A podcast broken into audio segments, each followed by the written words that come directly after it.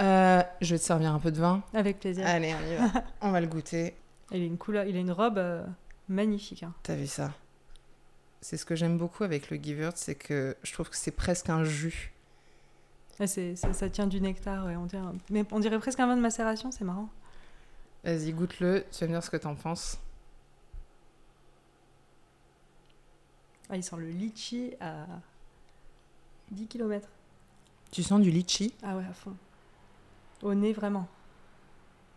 Euh, Maintenant que tu me le dis, Évidemment, c'est, ça devient évident. Et de la poire confite, ça la poire confite, oui. à fond. Complètement. Oh, il est incroyable. C'est incroyable. Il est vraiment très bon.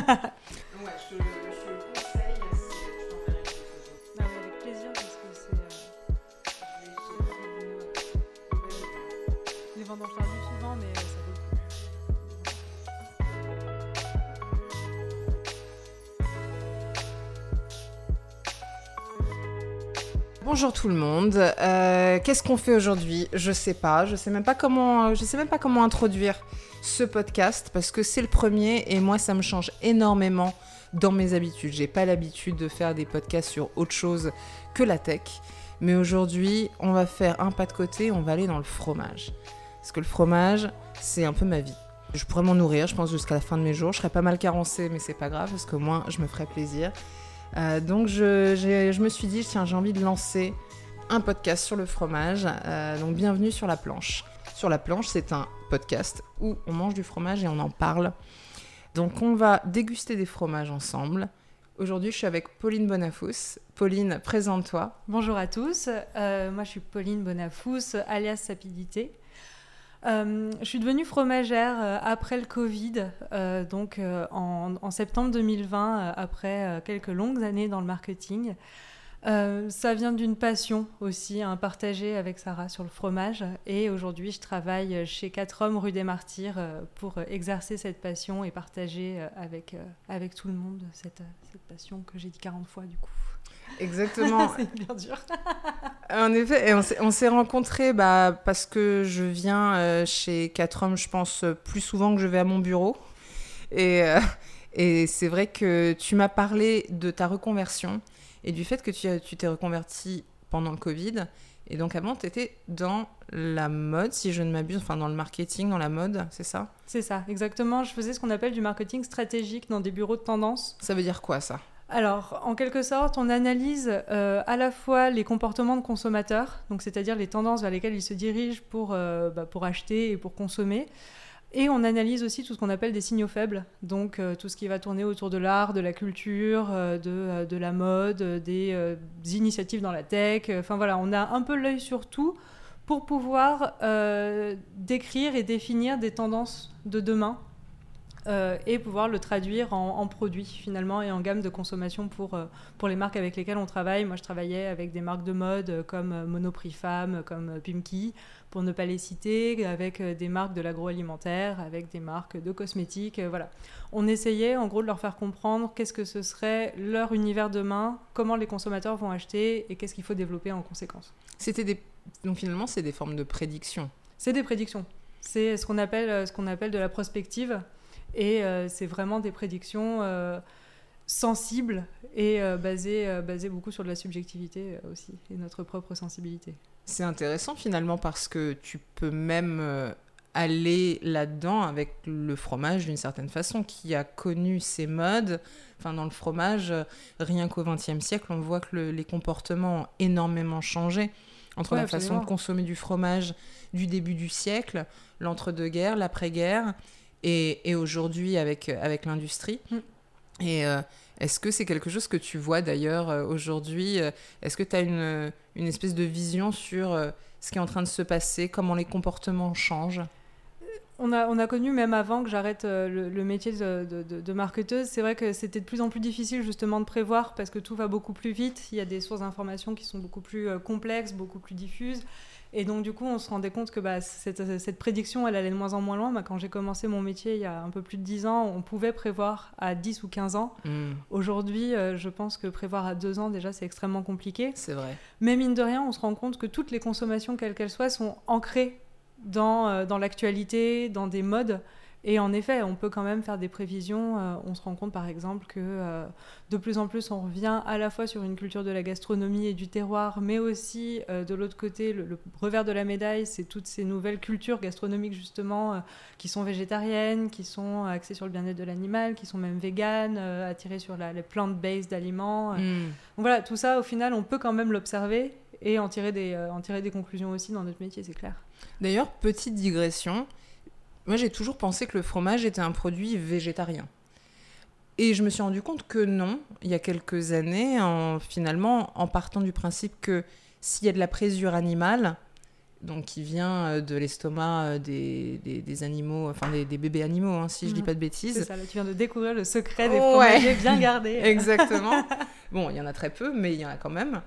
Euh, donc finalement, c'est pas un produit mm. végétarien, ça reste un produit plus, enfin c'est pas carné, mais en tout cas c'est pas d'origine animale, c'est vraiment là il y a la mort d'un animal. Mais ce que j'ai découvert, c'est que tu as des fromages aujourd'hui à présure végétale. Exact. Oui, euh, alors ça se fait beaucoup avec du chardon ou du figuier. Oui. Euh, en France, on n'a pas du tout cette culture parce qu'on a toujours utilisé justement la présure, la caillette de veau. Euh, et on a, on a extrêmement de mal à, quoique dans, dans, certains terroirs c'était le cas, hein, on, on caillait le fromage, euh, notamment dans le sud-est de la France, avec, parce qu'on avait donc, euh, beaucoup de figuiers, beaucoup de chardon. Euh, ça s'est beaucoup perdu parce qu'on a des fromages moins stables aussi. Donc le, goût peut excessivement varier. C'est moins stable quand tu mets de la présure végétale. Avec de la présure végétale, c'est moins stable. On a tendance à beaucoup sentir la présure. et les fromages ont des réactions un petit peu différentes, alors que la, la, caillette de veau, ça te permet quand même d'avoir une certaine stabilité sur ton fromage et de pouvoir un peu plus maîtriser la fabrication.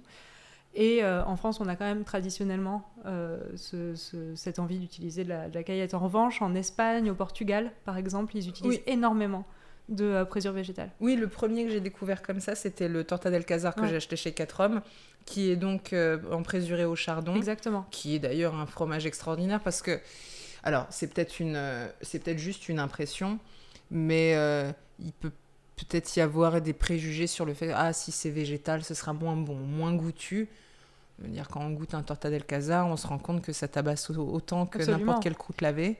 Bah parce que de base, c'est un lait de brebis, c'est un fromage fermier, il y a un affinage, donc de toute façon, euh, on aura quand même tendance à sentir les typicités de ce fromage. Ouais. En revanche, je ne sais pas si vous l'avez senti à la dégustation, mais on sent fortement le chardon, moi je trouve. En fin de bouche, on a vraiment une persistance sur le, euh, végétal, sur le chardon, enfin c'est très fort quoi. J'ai pas ton palais, clairement, mais euh, je ferai attention la prochaine fois. En tout cas, c'est vrai que euh, le préjugé que j'avais, c'était ah si c'est pas la cahier de veau, ce sera peut-être un peu moins goûtu.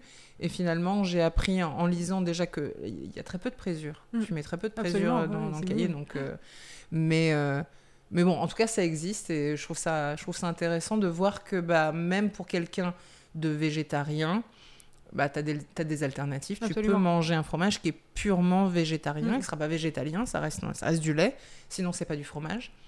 En tout cas, euh, pas selon l'Europe.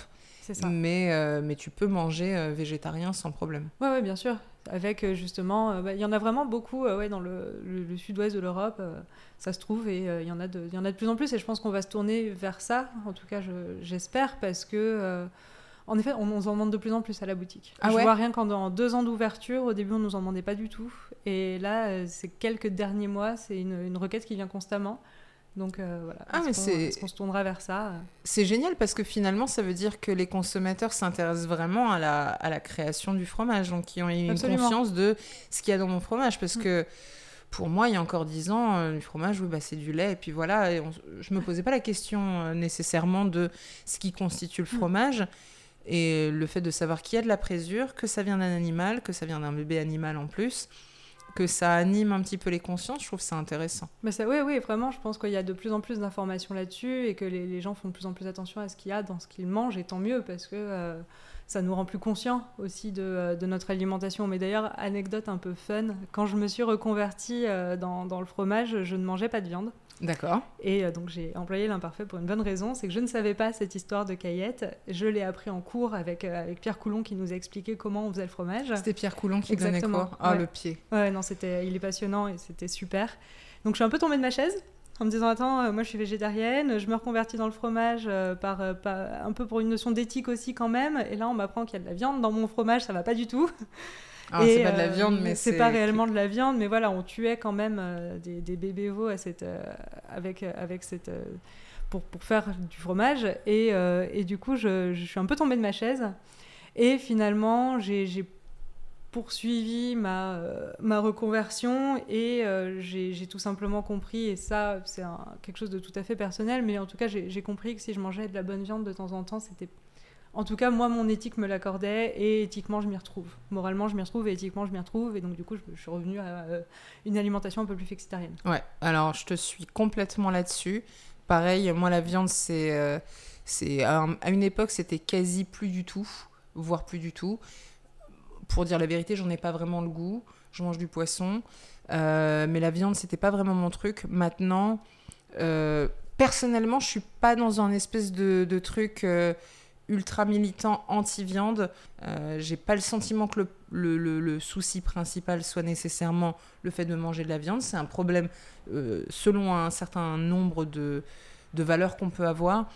Mais d'un point de vue ne serait-ce qu'environnemental, c'est surtout le trop de viande. C'est exactement ça. C'est comme tout. C'est le trop de tout, finalement, qui est Le trop de fromage aussi, d'ailleurs. oui, c'est ça. Le trop de consommation, quel que soit le secteur, c'est euh, un vrai problème. Et c'est des problèmes auxquels il faut, il faut songer maintenant. C'est euh, mettre en place un système de consommation où euh, il y a de la modération et de la mesure, au final. Oui, c'est ça. tout, mais avec parcimonie, quoi. Oui, parce que finalement, on peut, être, on peut se dire végétarien avec son fromage à présure végétale, mais finalement, s'il est fait de, fa- de façon industrielle, parce que oui, on, on va, finir, on va finir On va par en arriver. trouver, euh, faut pas se leurrer sur la façon dont le lait euh, est, ré- est récupéré, la façon dont on traite les animaux, euh, et le fait que bah, si on a le même fromage toute l'année, ben, c'est que les bêtes, elles sont corvéables à merci. Donc, Exactement. alors, tu nous as amené des fromages. J'ai très envie d'aller piocher dedans. On va. Alors, je vais. Je sais même pas ce que c'est. Et c'est ça qui va être chouette, c'est qu'on va. Je vais découvrir en même temps que les gens. Alors, là, j'ai un petit fromage dans les mains. Un petit fromage rond. Ma prédiction, c'est que ça va être un chèvre. C'est une bonne prédiction. C'est une bonne Voilà. prédiction. Alors, on va l'ouvrir. Oh là là. Je crois que je sais ce que c'est. C'est une aigbelette confite. Exactement. Ah là là. Ça sent extraordinairement bon. Moi, je trouve que y a un... alors, y a- le champignon est extrêmement présent. On sent la cave noble, vraiment. On sent cette, euh, cette atmosphère de cave dans Ouais. laquelle il a été confié, vraiment. Quand tu le sens, ça, ça descend vraiment jusque dans la poitrine. Ça quoi. emplit euh, les poumons euh, de, de Complètement. cette odeur. Alors, d'un point de vue aspect, tu peux nous le décrire un petit peu?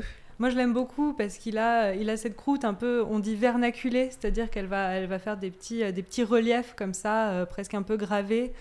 Et euh, grâce à cette action de le confire, on va avoir à la fois un petit peu de géotrichum, un petit peu de cette levure blanche comme ça, euh, légèrement sur le chèvre, et en même temps euh, des, euh, comment dire, des, des, parois un peu plus, un peu plus brutes d'un, espèce de, de marron un peu ocre. Comme s'il avait été qui- frotté. Comme s'il avait ouais. été un peu frotté. on dirait une petite, une petite rocaille aussi. Un petit Ouais, peu. Moi, j'aime bien, vrai. bien ce chèvre. Non, il a. Et puis bon, euh, je prendrai des photos évidemment pour tout le monde, mais euh, au toucher, il a un côté. euh, le côté confit, on le sent, c'est-à-dire qu'on on sent qu'à l'intérieur, ça a travaillé, ça va pas être tout dur. Il y a, y a vraiment. J'ai hâte de le couper. Pour euh, peut-être euh, rendre ça un peu plus. Un peu plus technique, euh, l'action de confire finalement ce fromage, c'est d'avoir, euh, nous à la fromagerie, on reçoit des fromages euh, avec un très léger raffinage, on en fait un peu ce qu'on veut, c'est-à-dire qu'on peut les laisser dans une atmosphère pour qu'ils sèchent, on peut les vendre tels que, ou alors on peut les confire. Les confire, on va les priver d'air, ce qui va développer l'action de la protéolyse. La protéolyse, c'est la formation de crème sous la croûte.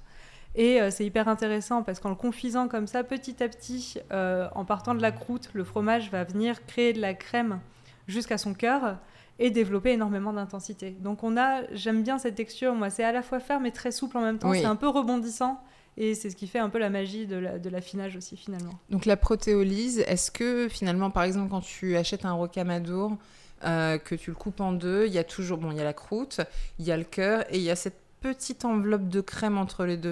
Ouais, c'est tout à fait ça. Ok. Parce que bon, c'est ce qu'on aime. hein. Exactement, bah, c'est ce, qui est- c'est ce qui est gourmand finalement. Exactement. Bon, alors on a cette magnifique aigbelette qui va être rejoint par. Alors là, dans le papier, on... c'est une forme carrée, mais on se rend compte qu'il a été, il a été coupé, donc c'était probablement une meule.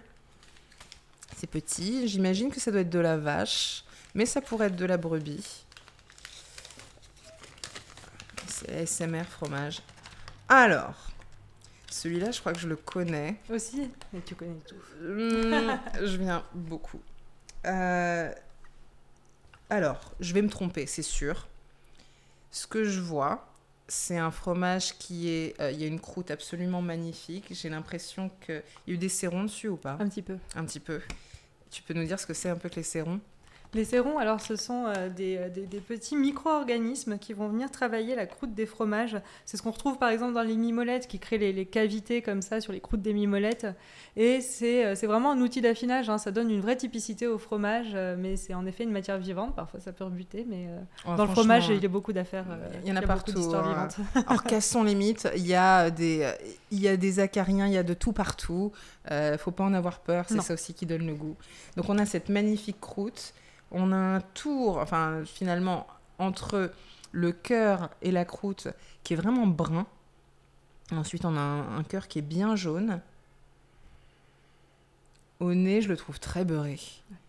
Et euh, j'ai l'impression que il a bien, il, y a un bon affinage là-dessus. à mon avis, il n'est pas tout jeune. Et je dirais que ça doit être de la brebis. J'hésite entre, j'hésite entre la Savoie et la Corse. C'est probablement de la Corse. C'est probablement de la Corse. Forcément, euh, mon chauvinisme exacerbé fait que c'est de la brebis corse, absolument. Alors, dis-nous ce que c'est. Qu'est-ce que c'est que ce beau fromage on est, euh, on est dans le sud de la Corse, du côté de Figari, euh, chez un fermier que j'adore qui s'appelle Jean-José Marcellesi. qui élève donc ces, brebis entre mer et montagne. Enfin voilà, je pourrais en parler des heures parce que c'est quand même mon terroir préféré. Euh, je te comprends. Ce qui est hyper intéressant dans ce fromage, c'est à la fois euh, le travail d'affinage, Sarah l'a très bien décrit, dans le sens où euh, cette, cette, très mince couche brune comme ça, bah, c'est aussi une sorte de protéolyse qui s'est créée. D'accord. Et qui n'a pas créé de crème, parce qu'avec la grâce de l'affinage, finalement, après, ça s'est un peu densifié. Et euh, Marcellesi, il a une manière très particulière d'affiner ses fromages, c'est-à-dire que c'est une manière extrêmement traditionnelle en Corse. Pour assainir les caves, on fait brûler des herbes du maquis corse à l'intérieur, donc ah, de l'année, ouais. de l'herbe barona et compagnie. Et en fait, ça assainit les caves et ça donne au fromage des saveurs. Alors, pas fumé comme on peut l'entendre, c'est-à-dire ce, bois de hêtre un peu parfois euh, très lourd sur les fromages qu'on peut avoir, mais là ça donne des notes extrêmement végétales et très longues en bouche qui sont, euh, qui sont absolument magnifiques. j'adore ce fromage. Parce qu'il n'est pas du tout fumé là, clairement. Euh, au nez on le sent. Parce que les fromages fumés, il y en a, il y en a chez 4 hommes qui sont vraiment faits pour ça. On le sent tout de suite. Il y a vraiment ce côté fumé. Oui, il y a cette coque dorée, absolument. C'est ça, qui plaît aussi à beaucoup de gens. Mais ah mais je savais pas qu'on utilisait les herbes du maquis pour assainir les caves. Absolument ça, c'est un, truc, un des trucs que je trouve vraiment formidable dans le terroir, c'est que tout va contribuer.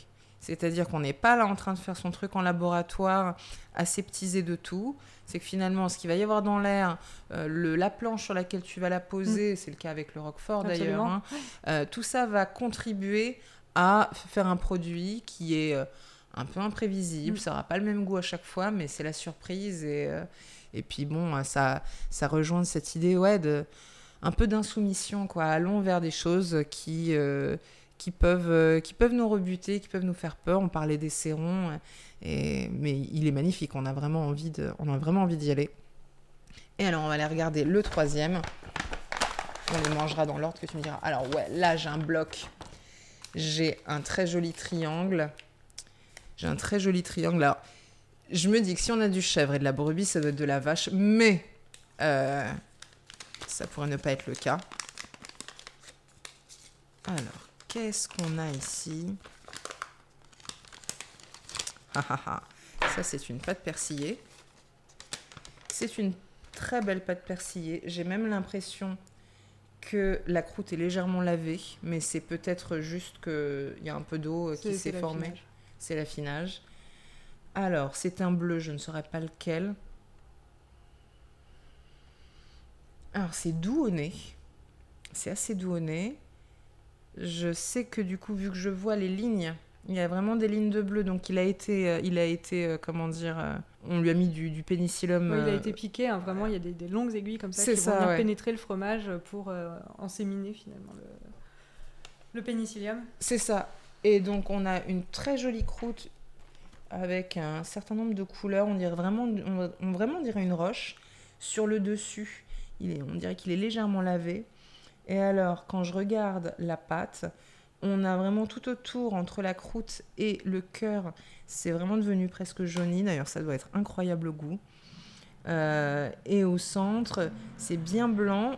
Il n'y a pas une tonne de bleu, ce qui n'empêchera pas qu'il y aura, à mon avis, beaucoup de goût. Ça, ça peut être aussi un, un truc qu'on se dit, c'est que plus c'est bleu, plus ça a du goût, alors que finalement, une forme d'amber, ça peut être assez, assez léger, alors que c'est vraiment très très Alors, bleu. très bleu, ouais.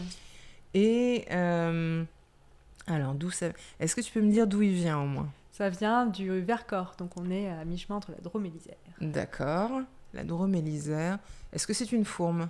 Ce n'est pas une fourme parce que les fourmes, ça a vraiment cette, euh, cette forme emblématique finalement euh, de cylindre. Ouais. euh, Et ça se fait euh, en tranches. exactement. Ok.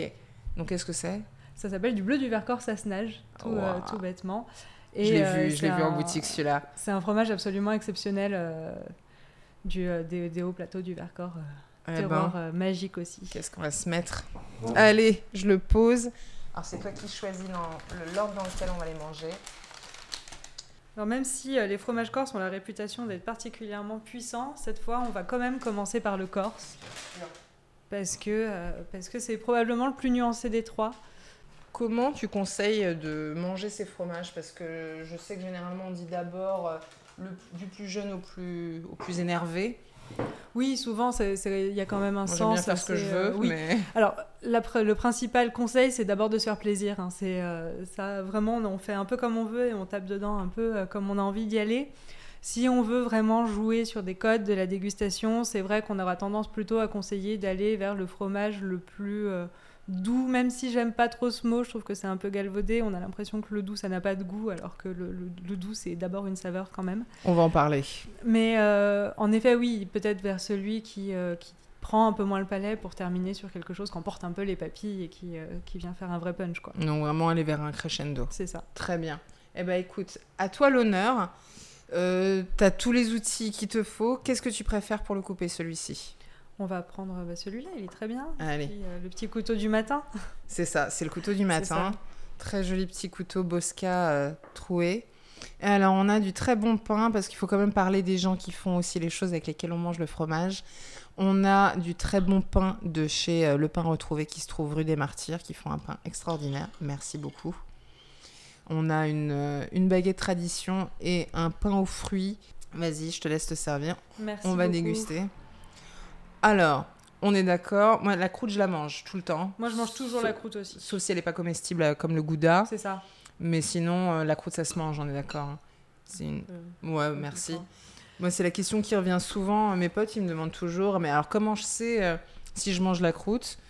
Ce que je leur dis en général, c'est so- à, à moins que ce soit pas comestible, donc c'est si c'est de la cire ou si Mhm. c'est du papier ou des choses comme ça. Bah là, on n'y va pas, ça semble évident. Maintenant, toutes les croûtes se mangent. Il y en a juste qui sont peut-être un peu moins intéressantes. C'est exactement ça. C'est euh, toutes les croûtes se mangent évidemment. En revanche, il y en a qui amènent peut-être un peu moins de choses que d'autres. Sur des pâtes pressées cuites, par exemple, on peut la manger et on ne sera pas malade et on se met pas en danger. En revanche, en effet, ça n'apporte pas une signature particulière. En revanche, pitié, n'enlevez pas la croûte des Saint-Nectaire ou du Camembert, quoi, parce que là, Ah, on enlève vraiment la signature des fromages. Oui, oui, là-dessus on est d'accord Ouais, et c'est vraiment dommage. Alors après, je sais que tout le monde n'aime pas la croûte. C'est comme avec la, la croûte de la pizza. On pourrait en discuter pendant des heures, mais euh, on est D'ailleurs, je fais exactement la même chose. Je termine les croûtes de pizza de mes potes et les croûtes de fromage de Mais mes- pareil. Alors, je vais te dire, la pizza, ce que je fais, c'est tout dépend de l'épaisseur. Généralement, je me garde les croûtes pour la fin, sauf sur la première part parce qu'on a faim. Mais euh, j'ai envie de que ma faim soit agrémentée du cœur de la pizza, mais je finis toujours les croûtes. Mais évidemment, Et si je vois des croûtes dans les assiettes, vu que on a, on a encore faim. c'est ça. On y a va. toujours faim. Est-ce qu'on est qu'on commence nature? Avant de avant le Moi, je taper fais le toujours ça. Ouais. Parce que euh, le pain, c'est toujours un super chouette support pour le fromage, mais Ouais. euh, pour euh, vraiment percevoir toutes les saveurs, moi j'aime bien commencer sans rien. quoi. Allez, c'est parti. Au nez, moi je trouve qu'il sent le lait chaud. Vraiment comme le lait qui vient d'être trait, quoi. On est ouais, alors je- ça cru, fait longtemps que j'ai pas bu de lait. J'ai déjà tapé dedans. Il me donne tellement envie. Il est excessivement bon. Alors, juste petite précision. Ça fait au moins une heure qu'il est, euh, qu'il est dehors. Par pitié, laissez au fromage dehors. Parce que ça change tout. Change- C'est comme un bon vin. Exactement. Chambré, ça change tout. Ouais, et puis le froid vraiment neutralise euh, Vraiment. les goûts. Et là, il a vraiment ce côté beurré. Il a une texture aussi qui est vraiment très très agréable. Il y a, il y a, il est pas aussi fondant qu'on pourrait imaginer. Il y a Mhm. vraiment, il y a de la mâche. Presque Et, un euh, côté un peu friable aussi, oui. euh, que j'aime beaucoup moi. Et d'ailleurs qu'on voit sur euh, sur sa pâte, c'est pas du Cantal, mais il y a quand même ce côté un peu euh, Un peu presque- broyé, un peu euh. broyé, ouais. Ouais, ce- D'ailleurs, le lait chaud, ça revient souvent. Donc, euh, t'as un, un compte Instagram qui est absolument formidable. Merci. Non, il est vraiment génial. Il faut, euh, c'est euh, Sapidité sur Instagram. Il faut que vous y alliez. Il faut que vous, vous alliez voir ça parce que c'est excellent. Et, euh, et ça revient souvent, le goût du lait chaud, euh, dans, dans, dans tes publications. Ouais, c'est vrai que souvent je suis assez attirée par les fromages qui ont, euh, qui ont cette odeur et ce goût-là. Euh, je trouve qu'on sent vraiment le, bah, la matière principale du fromage et on revient aux origines du fromage. quoi. C'est le lait tout juste très. ça a une odeur hyper particulière et quand on va avoir des productions, ça embaume limite c'est presque sur les gens quoi ça, ça Mm. sent ce- ce- cette odeur là et je la trouve à la fois hyper réconfortante elle met en appétit elle c'est pour moi c'est vraiment une odeur qui me rappelle la gourmandise tout de Ouais. suite quoi Je suis, je suis vraiment d'accord. J'aime beaucoup. Alors, le, le fait de le manger avec la croûte aussi fait que vraiment ça, ça reste dans la bouche très longtemps. Et euh, il est légèrement piquant sur la langue. Ouais. Il y a ce petit truc de. euh, alors, rappelle-moi comment ça s'appelle parce que je crois que c'est une. C'est une erreur qu'on fait souvent. Il n'y a pas de sel hein, euh, dans, dans, dans le fromage. Enfin, il y a du sel naturellement, mais c'est pas du sel, c'est pas des cristaux de sel qu'on voit. Alors voilà, oui, ce qu'on va voir euh, dans des vieux comtés, des vieux goudas et compagnie, c'est de la tyrosine. Ouais. C'est euh, des protéines de lait qui vont s'assimiler ensemble lors de l'affinage et qui vont créer des, des petits cristaux comme ça. Donc en effet, ça donne pas le goût du sel. Et euh, c'est pas des cristaux de sel. Là, ce qu'on sent en revanche, c'est en effet encore s'ils ont tendance à. Ils salent manuellement, c'est-à-dire que dans certaines productions, et euh, c'est pas grave, ça n'empêche pas que ce soit des productions fermières, euh, on va venir plonger soit les fromages dans un bain euh, d'eau salée, ou alors carrément on a des, des machines aussi qui salent les fromages. Oui, d'accord. En Corse, on a tendance à prendre le fromage à pleine main, prendre une grosse poignée de sel et frotter le fromage avec. À l'ancienne. Euh, donc on a vraiment la main du fabricant et euh, c'est vrai que souvent ça donne des fromages un peu salés. Alors moi je suis une vraie chèvre, j'adore le sel, ça ne me dérange absolument Ouais, pas. on est bien mais c'est vrai que parfois, euh, faut, faut le savoir en Corse, on a tendance à avoir des fromages un à, peu salés. à saler le fromage. Mais D'ailleurs, on le fait avec le. Est-ce qu'on le- on le fait pas avec le roquefort aussi? On le fait avec le roquefort, le Ouais. charolais aussi. En tout cas, nous, Ouais. la famille Rizet avec laquelle on travaille fait ça, ils salent tout à la main. Donc, bah, par fromage, ça peut varier aussi. Euh, mais non, non, c'est euh, c'est souvent, moi, je trouve une signature des fromages corses, ce petit côté un peu salin Ouais. en fin de bouche, euh, qui doit probablement aussi, alors là, c'est complètement de, de- de l'improvisation personnelle, mais je pense que ça a énormément à voir avec le terroir aussi. Comme en Normandie, où on a des, des livaros qui peuvent être un peu salés parce que les vaches pâturent sur des, sur des présalés, tout Mhm. bêtement. Oui. Bah, en Corse, quand même, on est, euh, on est cette petite île euh, au milieu de la Méditerranée où, euh, bah, quand il y a un peu de vent, on a des embruns jusque sur les champs. Et je me dis que quelque part, ça doit forcément influer sur le lait et euh, sur l'alimentation des brebis. Oui, finalement, comme euh, en Savoie, ou tous ces, tous ces endroits où finalement on ramène les bêtes sur, euh, sur les pâtures et euh, l'herbe a eu le temps de pousser. Mhm. Il y a des petites fleurs, il y a tout un tas de choses qui permettent. D'ailleurs, je veux dire, euh, en Corse, c'est même encore mieux parce qu'il y a le maquis avec euh, Absolument. ouais, ouais. La variété extraordinaire. Euh, j'a- J'avais goûté un fromage de chez Quatre Hommes qui euh, était produit à partir, euh, enfin c'est le lait d'un animal qui est dans une flore extrêmement dense, extrêmement variée et ça donne des parfums absolument. euh, Ça devait être le, le rove du Mont Ventoux, non Le petit triangulaire Ouais, euh, comme oui, ça. ça. Enfin, on est plutôt en Provence. Bah, on est dans le même endroit que, euh, que dans les Brousses du Rove, hein, en bas au pied du Mont Ventoux, Mm. dans les montagnes de Lure et compagnie. Et en effet, ces chèvres-là, alors déjà, c'est une race extrêmement spécifique à la région. Et elles font ce qu'on appelle un parcours, c'est-à-dire qu'elles sont libres et toute la journée elles se promènent et elles broutent un peu où elles veulent. Et en effet, la végétation est tellement riche et tellement euh, odorante. Enfin, on retrouve la un peu comme le maquis, quoi. C'est de la garrigue, euh, ça sent fort et tout. Et ça se retrouve, mais vraiment dans le lait, quoi. C'est euh, indissociable. On sent ce que les chèvres ont mangé, quoi. Ouais. Et, euh, je trouve ça fabuleux. Et ça, ce que, ce que j'aime beaucoup, bon, déjà, c'est. Moi, j'adore le fromage de brebis. Je trouve ça délicieux. Il y a une gourmandise. Alors, c'est pas. euh, Je sais pas si c'est le fromage. Enfin, ça, ça me semble pas que ce soit le fromage le plus populaire, le fromage de vache restant. euh, Le plus Souvent, quand vendu. même, l'incontournable. Quoique, les... souvent, les brebis, on pense beaucoup au Pays Basque. Oui, c'est vrai, avec le soirati, Beaucoup d'ossoirati. euh, ouais, ouais. le gasna, etc. Mais il y a, je sais pas s'il est plus gras, mais en... ouais, bah ouais. C'est le lait le plus gras euh, ben, c'est- parmi. D'ailleurs, j'ai appris ça. Il me semble que le soirati fait partie des fromages les plus gras. Bah, au final, oui, parce que euh, lait de brebis plus affinage, il faut savoir que pendant la. On se trompe souvent, mais euh, en quelque sorte, quand euh, un fromage est crémeux, ça veut dire qu'il reste énormément d'humidité dedans. C'est ça. Donc, c'est pas parce qu'on entend crème que c'est gras, bien au contraire. Et plus le fromage va s'affiner, plus l'humidité va s'évaporer.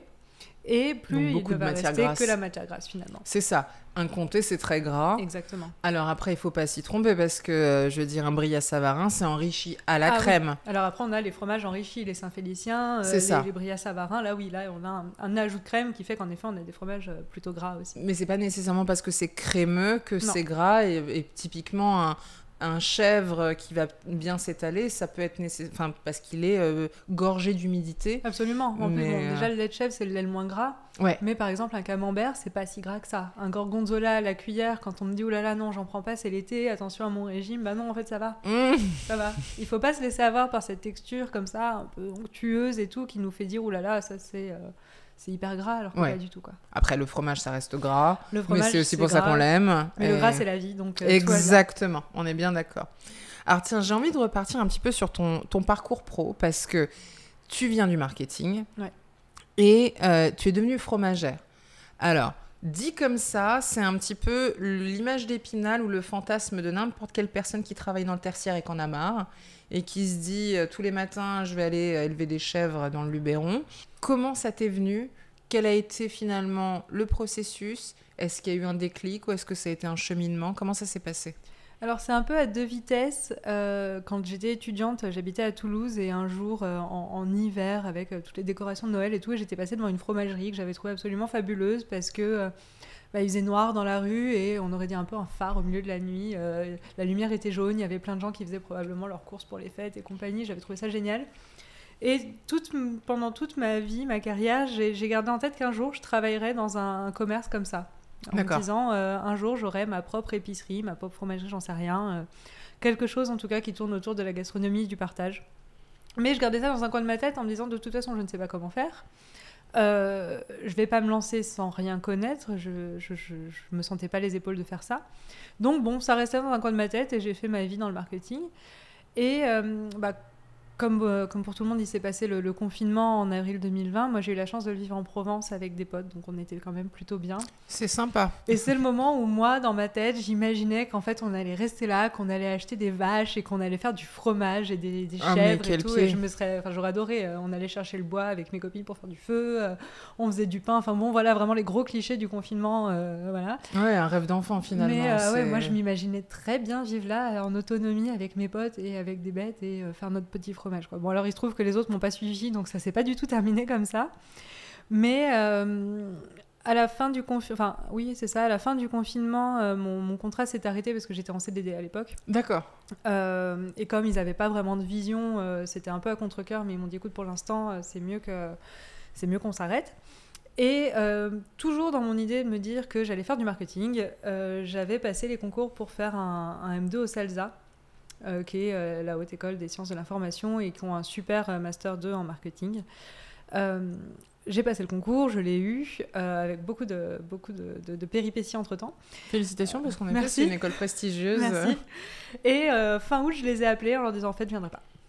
Parce que euh, il y avait eu ce podcast de On va déguster où ils avaient invité Augustin Denou, euh, qui a euh, bah, écrit entre autres Fromage Sauvage et qui a euh, c'est- c'est sa fromagerie à Boulogne. Et ils viennent Et d'ailleurs d'ouvrir une antenne rue des Martyrs. fromage sauvage rue des Martyrs.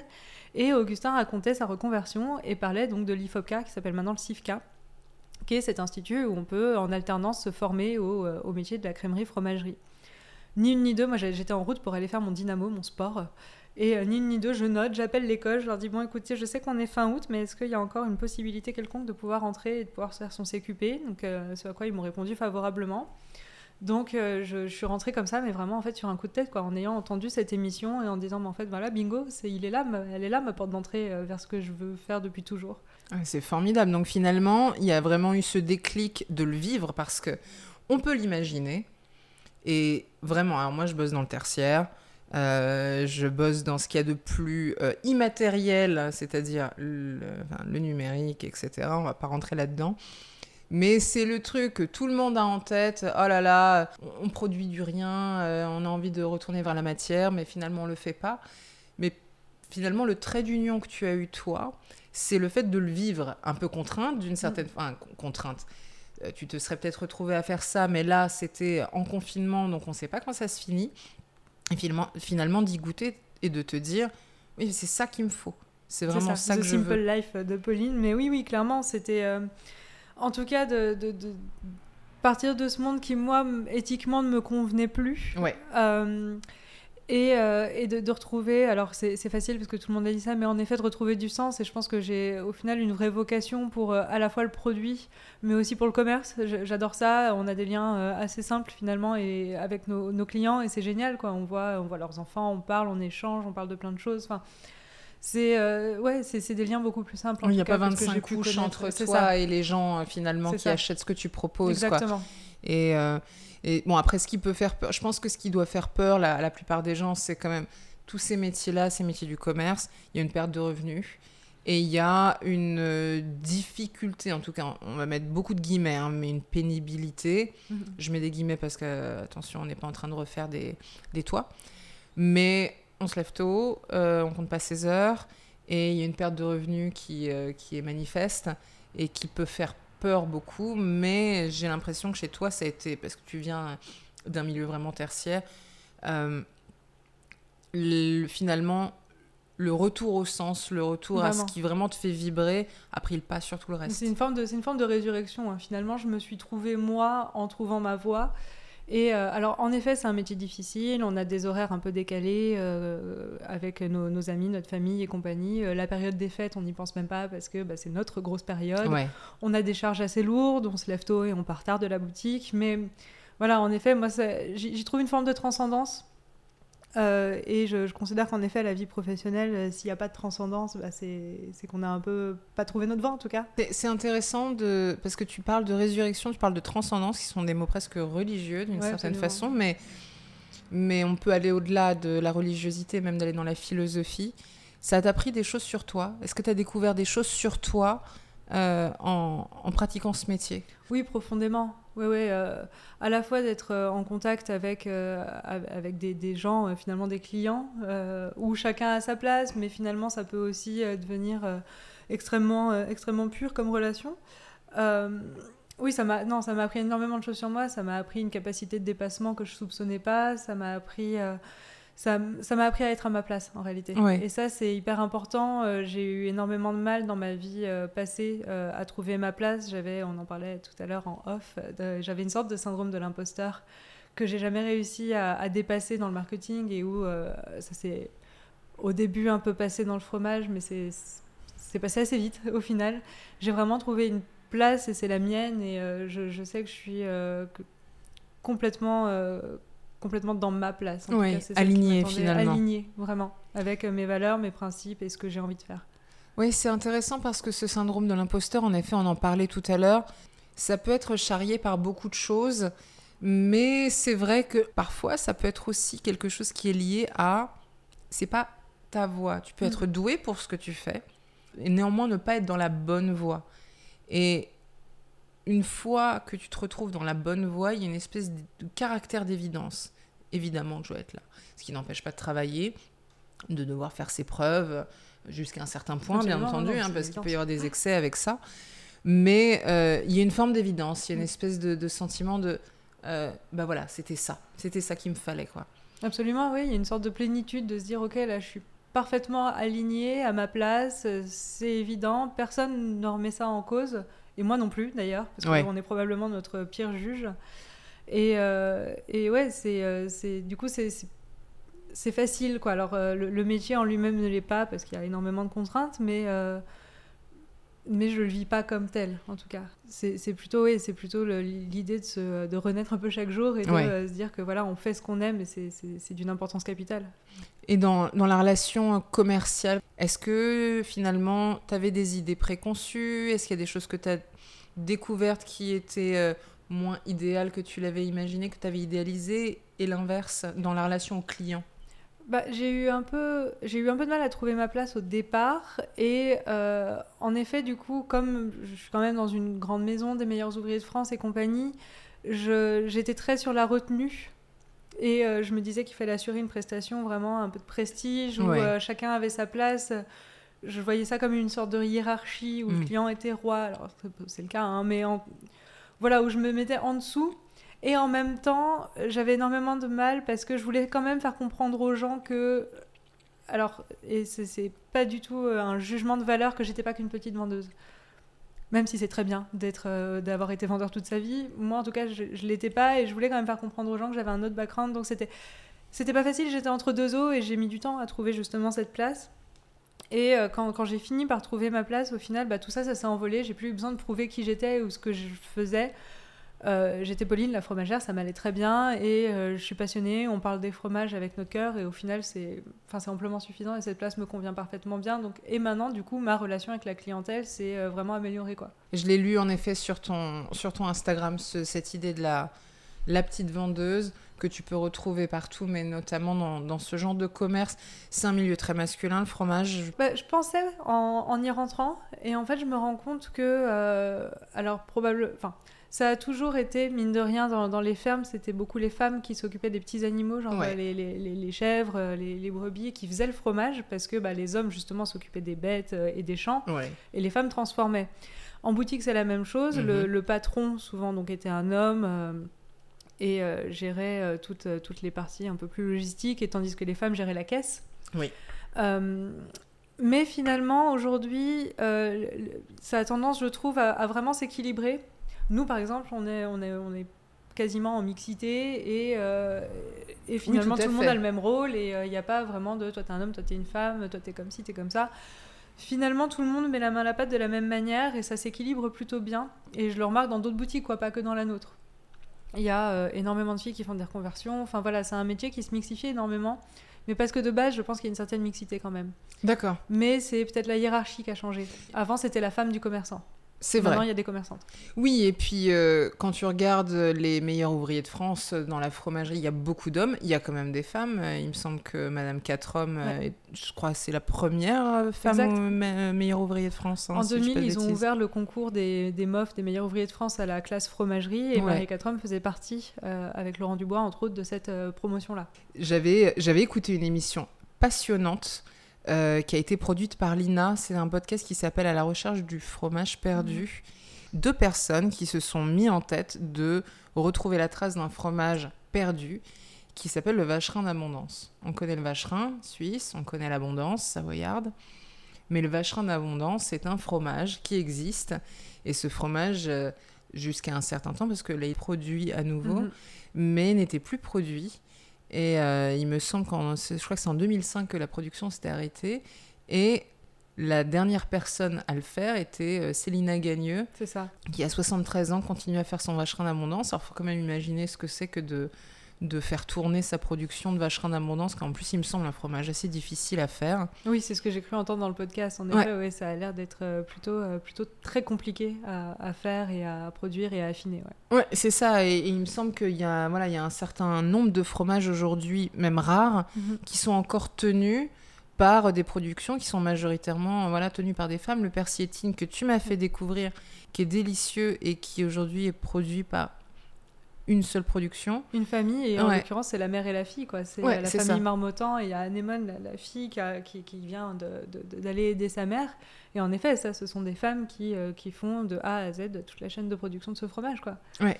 Et euh, pareil, on a une tome que j'adore, euh, qui est une tome de Savoie fermière et bio, de la tome de, des Clavelles. Ah oui, alors celle-là, alors, elle est extraordinaire.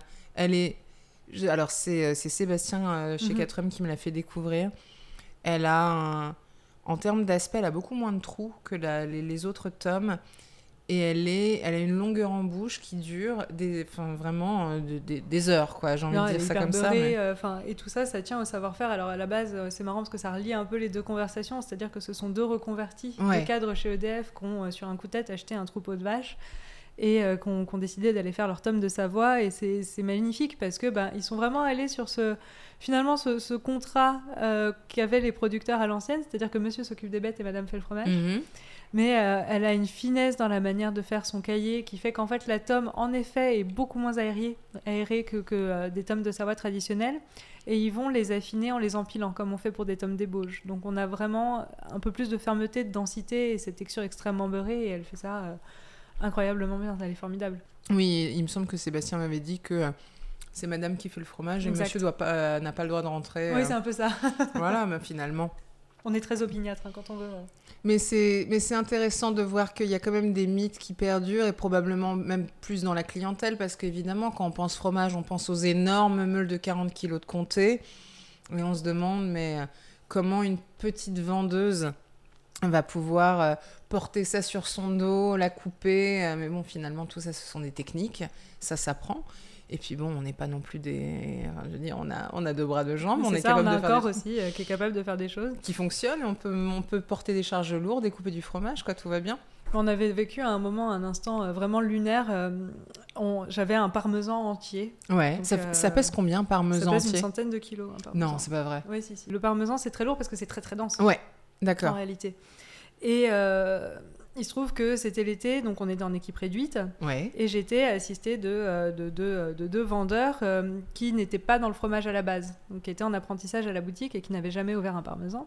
Donc je leur montrais comment ouvrir un parmesan moi-même avec euh, ce qu'on appelle un poignard. euh, donc euh, petit à petit, euh, casser la croûte du parmesan avec le poignard euh, pour arriver à avoir une belle ouverture. Et il y a eu trois ou quatre clients qui m'ont vu et des femmes et qui disaient, euh, qui interpellaient comme ça euh, les, les- les deux hommes avec qui j'étais en leur disant euh, Vous allez quand même pas la laisser faire ça toute seule Et en fait, à un moment, l'un d'eux s'est quand même senti le courage de lui dire Bon, en fait, madame, c'est qu'on ne sait pas faire. Donc, du coup, c'est elle qui le fait et qui nous montre parce qu'on ne sait pas faire et donc elle est capable de le faire. Et euh, en effet, à la base, donc un monsieur rentre euh, d'un certain âge et me dit Oh, mademoiselle, quand même, vous allez vous épuiser. Bon, ok, très bien. Puis en fait, finalement, les femmes, je suis presque un peu plus surprise quand ce sont des Hmm. femmes parce que je me dis Bah, quand même, euh, un peu de sororité, quoi. Et oui, mais alors ça, là on, là, on va dans des sujets un peu complexes, mais clairement, on est aussi, en tant que femme, empreinte du patriarcat et, et souvent, c'est nous-mêmes qui, euh, qui le faisons perdurer. C'est ça. Mais je trouve ça très chouette, finalement, que tes collègues aient pu juste, justement le dire. euh, Absolument. on sait pas faire. Ouvertement, on ne sait pas faire. Donc, euh, Voilà. il faut bien qu'elle nous montre. Et puis ne partons pas du principe que si un homme est dans la boutique, il a forcément plus d'expérience que, que la demoiselle. Que la, que la jeune femme qui est là. euh, Voilà, euh, qui s'occupe pas uniquement de la caisse. C'est ça. Alors, ce que j'avais vu aussi sur, sur ton Instagram, c'est que tu, tu disais que si tu n'avais pas fait du fromage, tu aurais été fleuriste. Oui. Et tu m'as dit, quand on en avait discuté, on n'avait pas parlé des fleurs, mais tu m'avais parlé du vin également. Et ça m'intéresse de savoir déjà, qu'est-ce qui t'a orienté vers le fromage plutôt que les fleurs et plutôt que le vin? Et puis après, qu'est-ce qui relie tout ça selon toi? Alors, plutôt euh, le, le fromage plutôt que le reste. euh, alors, une raison assez simple, c'est que le CIFCA ne proposait pas de s'occuper que le fleuriste. Donc, euh, déjà, de- Voilà. déjà, ça éliminait complètement les fleurs. Et euh, le, à la base, moi, ce que je voulais en rentrant au CIFCA, ils ont une formation épicerie. Et euh, j'avais demandé à Stéphane Leflao, le, le directeur, de, euh, d'intégrer plutôt l'épicerie. Mais en fait, il se trouve que c'est plutôt des épiceries traditionnelles et pas des épiceries fines. Ouais. Donc euh, il m'avait dit écoute, c'est quand même mieux de te spécialiser. Euh, tu, tu trouveras des formations plus intéressantes. produit des- un peu si- noble, Voilà, si tu veux travailler des, des produits un peu nobles, en effet, il vaut, il vaut mieux te spécialiser, donc plutôt le vin ou le fromage. Euh, le vin, j'adore ça et je m'y mets de plus en plus en travaillant en fromagerie parce qu'on, comme dans beaucoup de fromageries, on en propose un peu. Donc euh, je, je- je m'y mets vraiment avec, euh, avec appétit parce que j'adore ce produit-là. Mais euh, ça manquait un peu de sensorialité pour moi, alors je pense Ouais. que je vais faire dresser les cheveux des cavistes. Mais je, moi j'aime rentrer dans la cave d'affinage et voir plein de textures différentes, plein de couleurs différentes, plein de- d'odeurs différentes. Et malheureusement, quand, euh, quand on entre chez un caviste, bah, on a des bouteilles qui sont toutes aussi belles les unes que les autres. Il y a les étiquettes que j'a- j'adore, il y a beaucoup de travail sur les étiquettes, mais bon, bah, le vin, il est quand même dans la bouteille. Quoi. Je suis totalement d'accord. je on pense le que sent pas, c'est- donc euh, voilà. C'est la même chose. J'adore le vin, mais c'est vrai que rentrer dans une fromagerie, tu les vois, tu peux les goûter. Alors, Ça. je suis sûre que Ah, Il y certains a plein de cavistes, super euh, qui font goûter. Hein, c'est ça. euh, mais euh, il y a peut-être, euh, je sais pas, je me sens moins, euh, je me sens moins légitime de demander à goûter peut-être deux ou trois euh, vins différents. Puis finalement, peut-être qu'inconsciemment, il y a ça, hein, il y a cette histoire de légitimité où euh, bah, le, le- le vin, c'est euh, les, les papas à table. C'est vrai. Je me suis Le jamais posé la question, aussi, mais là hein. tu viens, tu viens de parler de légitimité et au final peut-être qu'inconsciemment il y a ce truc de euh, caviste c'est un métier d'homme parce que c'est l'homme qui choisit le vin et compagnie. Alors faut savoir qu'à la maison c'est pas du tout comme ça. Ouais. mais euh, mais en, en effet peut-être que peut-être qu'inconsciemment il y avait ça. Non et puis il y avait ce truc aussi de euh, le vin ça reste quand même de l'alcool. Oui. Et euh, après le confinement, on a bien vécu. Je ne me voyais pas euh, continuer euh, sur cette lancée-là parce Ouais. que parce que c'est- On a tous voilà. beaucoup bu pendant le confinement. En tout cas, un certain nombre. c'est vrai, on a tous aussi bien mangé, hein, ceci dit, on ça. va pas se le cacher. Mais en tout cas, puis même, j'ai grandi en Corse, puis en Auvergne, et je suis née en Savoie. C'est quand même des. Alors, il y a, y a y a de très beaux vins, mais euh, il y a quand même beaucoup de fromage, et donc, euh, donc je, je pense que mine de rien, c'était aussi pas mal lié à ça, quoi. Oui, puis moi, c'est un des, des trucs que j'aime beaucoup dans le fromage. Le vin, alors, on peut le trouver dans le vin aussi, c'est-à-dire qu'il y a du vin pour toutes les bourses. Mais le bon vin, ça reste associé à une idée de- du bon vin, c'est cher. Ouais. Alors, on va pas se mentir, le bon fromage, c'est cher aussi. En tout cas, le, le bon fromage a un prix. Mais ceci dit, on peut manger un fromage tout à fait décent, tout à fait correct. Et il y a quand même une, une idée assez paysanne derrière le fromage. Exact. Donc, euh, y a- tout le monde peut manger du fromage, tout le monde mange du fromage. Il peut y en avoir à toutes les tables. Euh, mais euh, le vin, il y a quand même cette idée d'une certaine distance. Il y a la bouteille entre toi et, euh, et le vin. Et puis, rien que dans un restaurant, on fait euh, généralement goûter le vin à la personne qu'on imagine va payer la note, C'est ça. c'est-à-dire généralement le monsieur. hein. Malheureusement, encore trop souvent, ouais. Oui, c'est vrai, c'est as- assez dommage d'ailleurs. Euh, alors, ceci dit, j'ai vu dans, euh, dans certains restaurants, on fait goûter aux femmes. Aux deux. Oui, aux deux ou aux femmes. ouais. Mais alors que le fromage, on le met sur la table. Ah ouais, Il ça y prend est. ses aises. Il prend ses aises. J'espère que t'es pas allergique. Du tout, j'adore les chats. Ah bah super, parce qu'il a l'air de t'apprécier. le fromage, pour toi, est-ce que c'est lié à l'enfance? Est-ce qu'il y a quelque chose vraiment de, l'ordre de l'enfance euh, qui finalement t'a suivi? Oui, vraiment, j'ai toujours adoré ça. Alors, aux grand dames de ma mère qui déteste ça et qui, qui, je pense, ayant grandi en Savoie, il y avait ces odeurs de beurre un peu, Mm. euh, voilà, après des fermes et compagnie, et ça l'a vraiment dégoûté. Ma mère supporte pas l'odeur du fromage. Mais moi, j'ai toujours aimé ça. Elle faisait l'effort de m'en acheter. On achetait du affiletta en Corse, euh, dans les spars. et euh, et j'adorais ça. Et chez mes grands-parents, à Aix-les-Bains, euh, j'avais toujours mon petit Saint-Marcelin et mon Beaufort qui m'attendaient Ah euh, quand j'allais en vacances. Oh, le Beaufort. Et euh, enfin, j'aurais pu me nourrir petite littéralement que de fromage. Mm. Donc en effet, oui, je grande consommatrice de, de yaourts, de fromage, de produits laitiers en tout genre. euh, C'était vraiment mon truc. Mais il y a, il y a une telle diversité de goûts. Je trouve que c'est c'est un produit qui est, tu vois. Je pense que tu demandes à quelqu'un qui aime les pommes, il va te dire, mais bien entendu, qu'il y a une variété de pommes infinie. En tant que consommatrice, je peux goûter des pommes différentes. Mm. Oui, il va y avoir des goûts différents, mais j'ai le sentiment, je mange une pomme. Oui, c'est ça. Quand je mange du fromage, j'ai pas je me dis pas, ah tiens, je vais me prendre un bout de fromage. Je me dis, je me prends un bout de euh, bleu d'Écosse Mm, mm. je me prends un bout de de- d'abondance. Il y a vraiment, j'ai vraiment le sentiment quand je mange du fromage de manger un produit différent à chaque fois.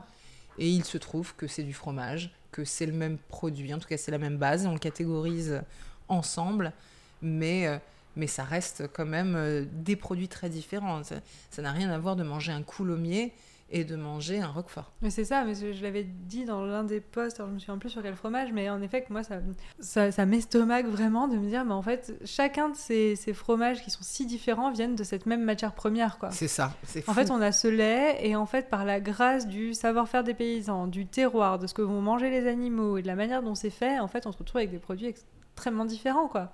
Et entrer dans une fromagerie, c'est entrer en se disant, je sais pas forcément ce que je vais trouver si j'ai pas de- de- d'idée euh, fixe, mais je vais trouver quelque chose qui me plaît. Parce que le fromage, ça englobe énormément de choses au final. On peut avoir envie de crème, mais on peut avoir. D'ailleurs, moi, j'aime bien demander aux gens plutôt ce dont ils ont envie, plutôt Mm. que de ce dont ils ont besoin, parce que bah, c'est, ça peut changer en fonction des jours, des envies, des occasions. On n'a pas forcément envie de, de la même chose. Ouais, Et le fromage permet cette diversité-là. En parlant de fromage, si on attaquait le deuxième. Allez, alors là, je me tâte. Alors, il y a le, le l'aigbelette qui se fait la malle. Ah ouais, a- tu la vois couler de ce côté Absolument, ouais, ça Ah coule d'un côté, euh, une belle crème euh, toute jaune. Elle est superbe. J'a- J'adore ce fromage. C'est toi qui me l'as fait découvrir. Il est euh, divin. J'ai une passion absolue pour euh, tout le travail de, de Priscille. Euh, Donc elle, elle est euh, bah, au-dessus du lac d'Aigbelette, hein, comme le nom du fromage pouvait le laisser entendre. Et euh, elle, a, euh, elle a des chèvres et euh, elle fait un travail absolument exceptionnel avec, avec ses petites chèvres sur trois formats différents et tout est réussi et elle fait ça avec beaucoup d'amour et elle est, elle est top. Et là, il est, alors, il est magnifique à l'intérieur. Est-ce que tu peux nous décrire un petit peu l'intérieur de ce fromage que tu viens de couper? On a vraiment quelque chose d'extrêmement gourmand, c'est-à-dire qu'on a une crème mais brillante et, euh, et jaune paille à souhait. Euh, sous cette, cette fine croûte là qu'on a décrit tout à l'heure, euh, qui va amener un petit côté champignonné, on a, on a, on a toute la, la, la gourmandise de la crème et il subsiste. La protéolyse n'est pas allée jusqu'au bout et du coup c'est marrant de voir à quel point en fait ça se déplace. Tout On a cœur. un tout petit cœur légèrement friable euh, qui nous fait dire que c'est bien du lait de chèvre et pas du lait de vache parce que je pense qu'à l'aveugle on pourrait s'y tromper sans avoir goûté. Complètement. Et euh, ce qui est génial, je dois être à peu près à 50 cm de la de l'assiette et je sens, je le sens. Et voilà. Alors, rien que dans les doigts, déjà, il rebondit. C'est extrêmement sensuel. Ah ouais, ça sent la cave, quoi. C'est. Ouais, ça sent vraiment ces arômes de cave noble, euh, de On- champignons. euh. On peut le mettre dans la bouche, ça va, ça va couler tout seul. hein. Ah oui, vraiment, il est euh, fin prêt. Ça Ouais. file même. Mm. C'est vraiment très très bon. On n'a pas ce côté piquant Non. auquel on pourrait s'attendre, mais vraiment ce, ce- cet, cet arôme de champignon envahit complètement la bouche. Non, puis c'est d'une onctuosité rare, quoi. Ça tapisse le palais sans emporter les papilles. Moi, j'adore. C'est euh, vraiment euh, C'est très fin extrêmement en fait. gourmand hein. et c'est très fin. Oui, On peut se dire que cet affinage poussé comme ça, ça peut. Alors, ça développe les saveurs. Moi, je trouve que ça a un vrai côté caprin assez affirmé. Mais pour autant, c'est pas non plus. euh, ça tabasse pas, quoi. oui c'est ça. Il n'y a pas ce côté parce que avec certains chèvres, tu prends euh, par exemple un sel sur chair confit que vous faites euh, chez Quatre Hommes. Bon, il, il pique. Moi, j'aime beaucoup ce côté-là. Il pique vraiment, ça t'emporte la bouche. Tu dis, c'est potentiellement le dernier fromage que tu vas déguster. Je pense qu'on peut le mettre avec les bleus dans la- Oui, l'intensité. ça- Et celui-ci est très fin, il a Mm. une vraie douceur, mais avec beaucoup de goût. Et euh, ça rejoint un, des, un des posts que tu avais fait, que j'avais beaucoup aimé, sur la, la douceur Mhm. et sur toutes les idées préconçues qu'on a autour des goûts doux. Bah parce que j'étais vraiment partie, alors souvent dans mes poches, je pars des, des expériences en boutique euh, qui me font rire, d'anecdotes. Et je remarque énormément les. euh, Il y a beaucoup de clients qui, qui vont euh, mettre en opposition le doux et le goût. J'en ai plein les doigts. C'est génialissime, j'adore ça. Et, euh, et, et cette idée de vraiment faire une dichotomie entre, entre le doux et le goût, moi je trouve ça dommage parce que en effet, il y a le doux et il y a le fort, qui sont tous les deux des goûts. Euh, et on a parfois envie d'un fromage fort et c'est tout à, tout à votre honneur. Mais euh, le doux, c'est quand même un goût. Un morbier, par exemple, c'est un fromage relativement doux, mais ça a du goût. Ça sent le, ça sent le, un, lait frais, ça sent un peu le végétal, ça sent le boisé très finement en fin de bouche. Alors oui, peut-être qu'en effet, c'est un exercice intellectuel, un exercice des papilles, parce que ça demande un petit peu plus de concentration à la dégustation. Un pélardon, c'est très doux. Mais moi j'adore ça parce que euh, c'est hyper réconfortant, ça sent quand même un terroir, ça sent quand même euh, le lait. Enfin, il y, a- énormément de, il y a énormément de contrastes dans un pélardon et c'est absolument fantastique. Et pour autant, je pense qu'énormément de personnes disent que voilà, ça n'a pas de goût parce que c'est doux et c'est dommage. parce que Je trouve que le, le- le doux c'est vraiment un goût d'abord. Oui, finalement, il y a, y a même presque quelque chose de l'ordre de l'art de vivre, j'ai le sentiment, parce que c'est déjà, c'est pas un fromage que tu engloutis. Mm. C'est un fromage que tu dégustes. C'est-à-dire que bah, pour en apprécier toutes les nuances, il faut y aller tranquillement. Il faut peut-être pas avoir une dalle monumentale avant. Parce que euh, la- tu salives et donc ça emporte tout. Tu as envie de l'avaler immédiatement. Donc tu as envie que ça tapisse Mm. immédiatement, que ça se dissolve dans ta bouche. Mais euh, ces goûts assez doux, finalement, te demandent, comme un bon vin, de les déguster. Exactement. T'es pas là pour te nourrir, t'es vraiment là pour déguster. Alors après, t'auras plus faim une fois que tu te seras tapé un pélardon entier. hein. Sauf... euh, oh, Ce je- qui est souvent mon on- petit déjeuner. donc je Voilà, bah, euh, on j'adore. Mais c'est extraordinaire. Le pélardon, ça fait... c'est pas un AOP pour rien. Ah non, hein. non, c'est. Ça a vraiment, C'est vraiment énormément très, de goût. Mais c'est vrai que euh, je pense que j'avais aussi cette, euh, cette idée préconçue, c'est qu'un fromage, il faut que ça tabasse, il faut que ça ait du goût. Alors que finalement, on se prive de toutes les nuances. Il y a Mm. des nuances extraordinaires. Et il y a des nuances que souvent d'ailleurs on ne sent pas parce que le fromage est trop froid. Oui, aussi. Encore une fois, il faut y revenir. Un fromage, ça se mange à température. Ce qui peut faire peur d'ailleurs de laisser des fromages au lait cru. euh, Là, il fait chaud. Tout va bien, hein, tout va bien se passer. euh. Non, mais tout va très bien. Moi, j'allais, euh, quand on habitait à Aurillac avec ma mère, enfin, euh, elle avait un ami, euh, un vrai cantalou du cru, et il laissait ses fromages dans le tiroir de la, de la table de la cuisine, quoi. Il ne Ouais. voyait jamais le froid et tout se passait très bien. Bon, vous allez me dire qu'il fait froid dans le Cantal, mais il y a aussi des étés, C'est vrai. et euh, ça restait là l'été aussi, et tout se passait très bien. Oui, tout à fait. Enfin, ça, ça reste. Oui, c'est un produit vivant. Après, si ça a été fait dans des bonnes conditions, si ça a été transporté correctement, il n'y a pas de raison. Il n'y a pas de raison. Et euh, ce que je trouve intéressant aussi avec cette aigbelette, on en revient à ce que tu disais tout à l'heure, c'est que les fromagers, les boutiques où vous vendez du fromage, votre métier se cantonne pas à euh, on coupe du fromage, on vend du fromage. Vous pouvez transformer le fromage. Absolument. Ouais, alors euh, on a, on a des, des petits espaces dans les boutiques parisiennes, mais on, peut, on a quand même des caves. Ouais. Et euh, ces caves nous permettent euh, ben, de, de- de- de pouvoir euh, modérer des, des températures et des ambiances et de pouvoir travailler sur les, les fromages parce qu'en effet, notre métier ne se cantonne pas à déballer un fromage et le mettre en vente tout de suite. Oui. L'idée, c'est quand même de Sinon, pouvoir le y apporter. peut le faire, Bah, hein. Sinon, le producteur peut le faire, et auquel cas, on se distinguerait pas énormément de euh, d'épicerie ou de grande distribution, quoi. Même si on a des fromages beaucoup plus qualitatifs qu'en grande distrie, au final, si on les sortait à peine de leur papier et qu'on les vendait, on n'aurait pas beaucoup de valeur ajoutée. Nous, l'idée, c'est d'a- d'avoir notre pâte, notre main. Donc, chaque fromager a la sienne. Et c'est ça qui est hyper intéressant, c'est que nous, par exemple, on aime beaucoup les pousser un petit peu en affinage. Mhm. On aime bien les fromages un peu affinés, qui ont un peu de, un peu de choses à raconter. Et euh, d'autres vont vraiment les travailler d'une autre manière. Et c'est passionnant. Et euh, d'ailleurs, je lisais euh, là récemment un, un- un petit livre sur, sur l'ethnologie du fromage. Et euh, c'est euh, Laure euh, Takahashi de chez Takae Vermo qui retranscrivait des interviews qu'elle avait faites sur justement la main de l'affineur. Et on a des Rodolphe Lemeunier et des Laurent Dubois qui racontent un peu leur vision de l'affinage. Et c'est passionnant parce que en effet, c'est une partie intégrante de notre métier. Quoi. Et d'ailleurs, Takae Vermo est connu pour ça, c'est-à-dire que on y trouve des fromages classiques, hein, mais on y trouve beaucoup de fromages même de création. Absolument. J'avais goûté un truc là-bas. Euh, c'était une création totale avec du pomelo. C'était un fromage de Noël. Il était magnifique. C'était un chèvre qui était surmonté de suprême de pomelo. Euh, ouais, voilà, c'est celui-ci. Ah, c'est beau, magnifique. C'est un golden latte, donc c'est une création. Voilà, donc c'est un- donc c'est du pasteurisé de brebis avec des suprêmes de pomelo et des épices de golden latte, de la gelée de rose et du sumac. Ah, c'est magnifique, ça a l'air euh, incroyable. C'est vraiment incroyable. Alors j'étais un petit peu, euh, un petit peu réticente à l'idée de manger du fromage pasteurisé. Alors quand c'est du fromage frais comme ça, ça me dérange moins. Oui, je comprends. Parce que le fromage, surtout quand c'est de la brebis fraîche ou du chèvre frais, est plus là en support Mhm. du reste. Et euh, il y a la douceur euh, du fromage qui est contrebalancée avec l'amertume du pomelo, en même temps les épices de golden latte qui amènent quelque chose de bah, d'épicé, de presque sucré.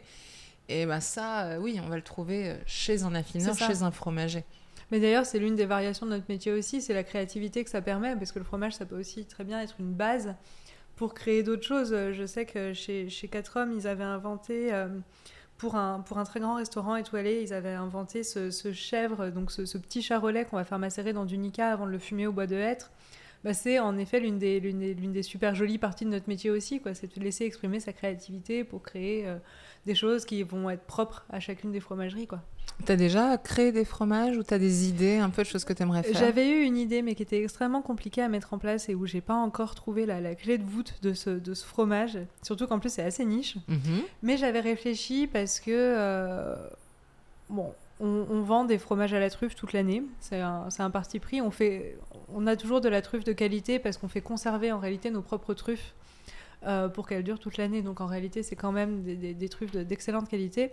Mais je me suis dit que bon, parfois, on aurait envie, quand c'est moins la saison de la truffe, d'avoir des fromages euh, avec des ingrédients extrêmement nobles. euh, et, euh, et, euh, extrêmement qualitatifs et de, de proposer autre chose que de la truffe. Et moi j'adore la poutargue, en bonne méditerranéenne que je suis.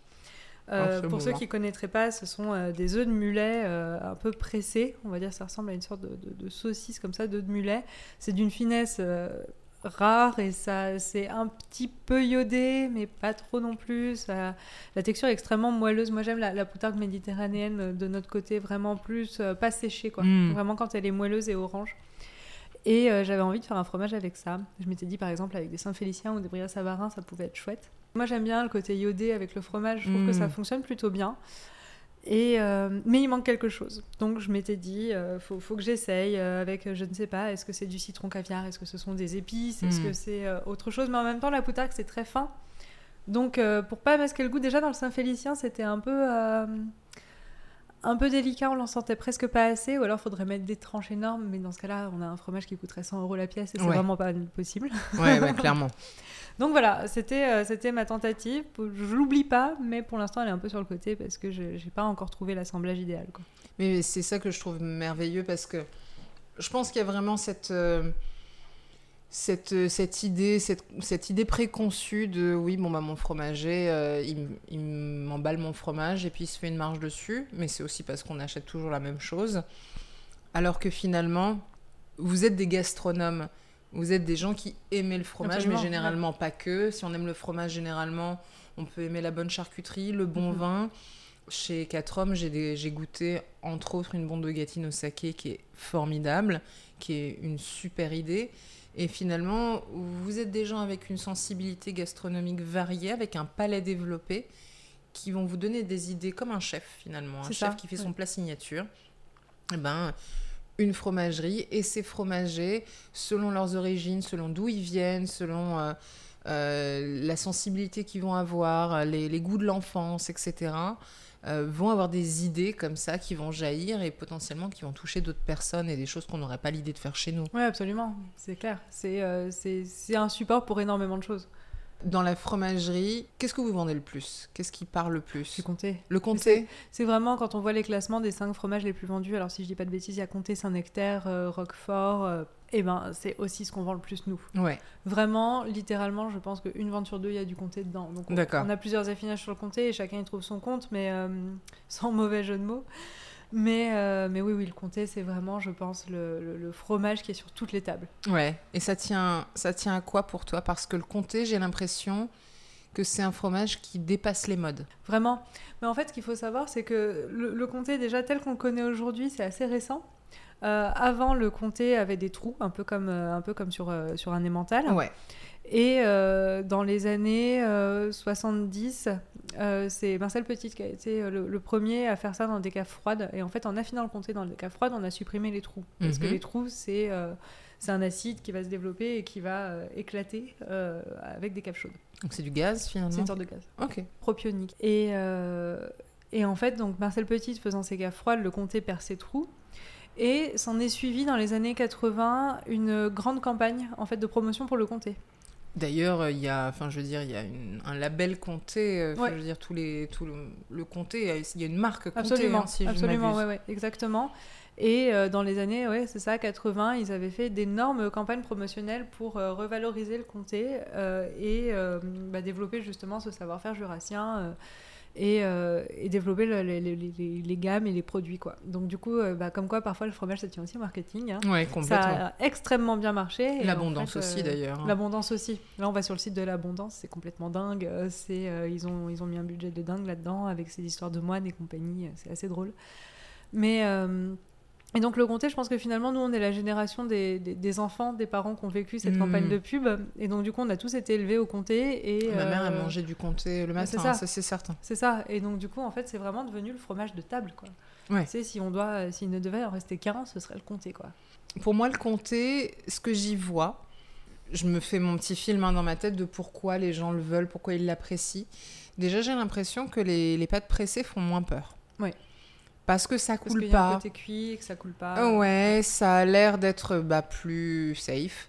Euh, pas nécessairement plus sain, mais plus safe. Euh, Il y a aussi cette, euh, cette idée préconçue de ça a l'air moins gras, alors que c'est une erreur. Alors que c'est une erreur. Puis ça n'a pas vraiment d'odeur. Enfin, si on se rapproche pas de la pâte du fromage, quand on ouvre en tout cas un papier dans lequel il y a du comté, ça dégage pas une odeur forte comme un langre, un sous-main ou un bleu quoi. Et ça se garde longtemps Et ça aussi. se garde. Il y a ça aussi, je pense, parce que il y a des fromages qui se gardent un petit peu moins longtemps. Alors, oui et non. Enfin, je peux garder un fromage longtemps, même un fromage qui coule un peu. Ça va se, il va se recouvrir d'un certain parce que nombre de tu es ok avec l'idée de la transformation.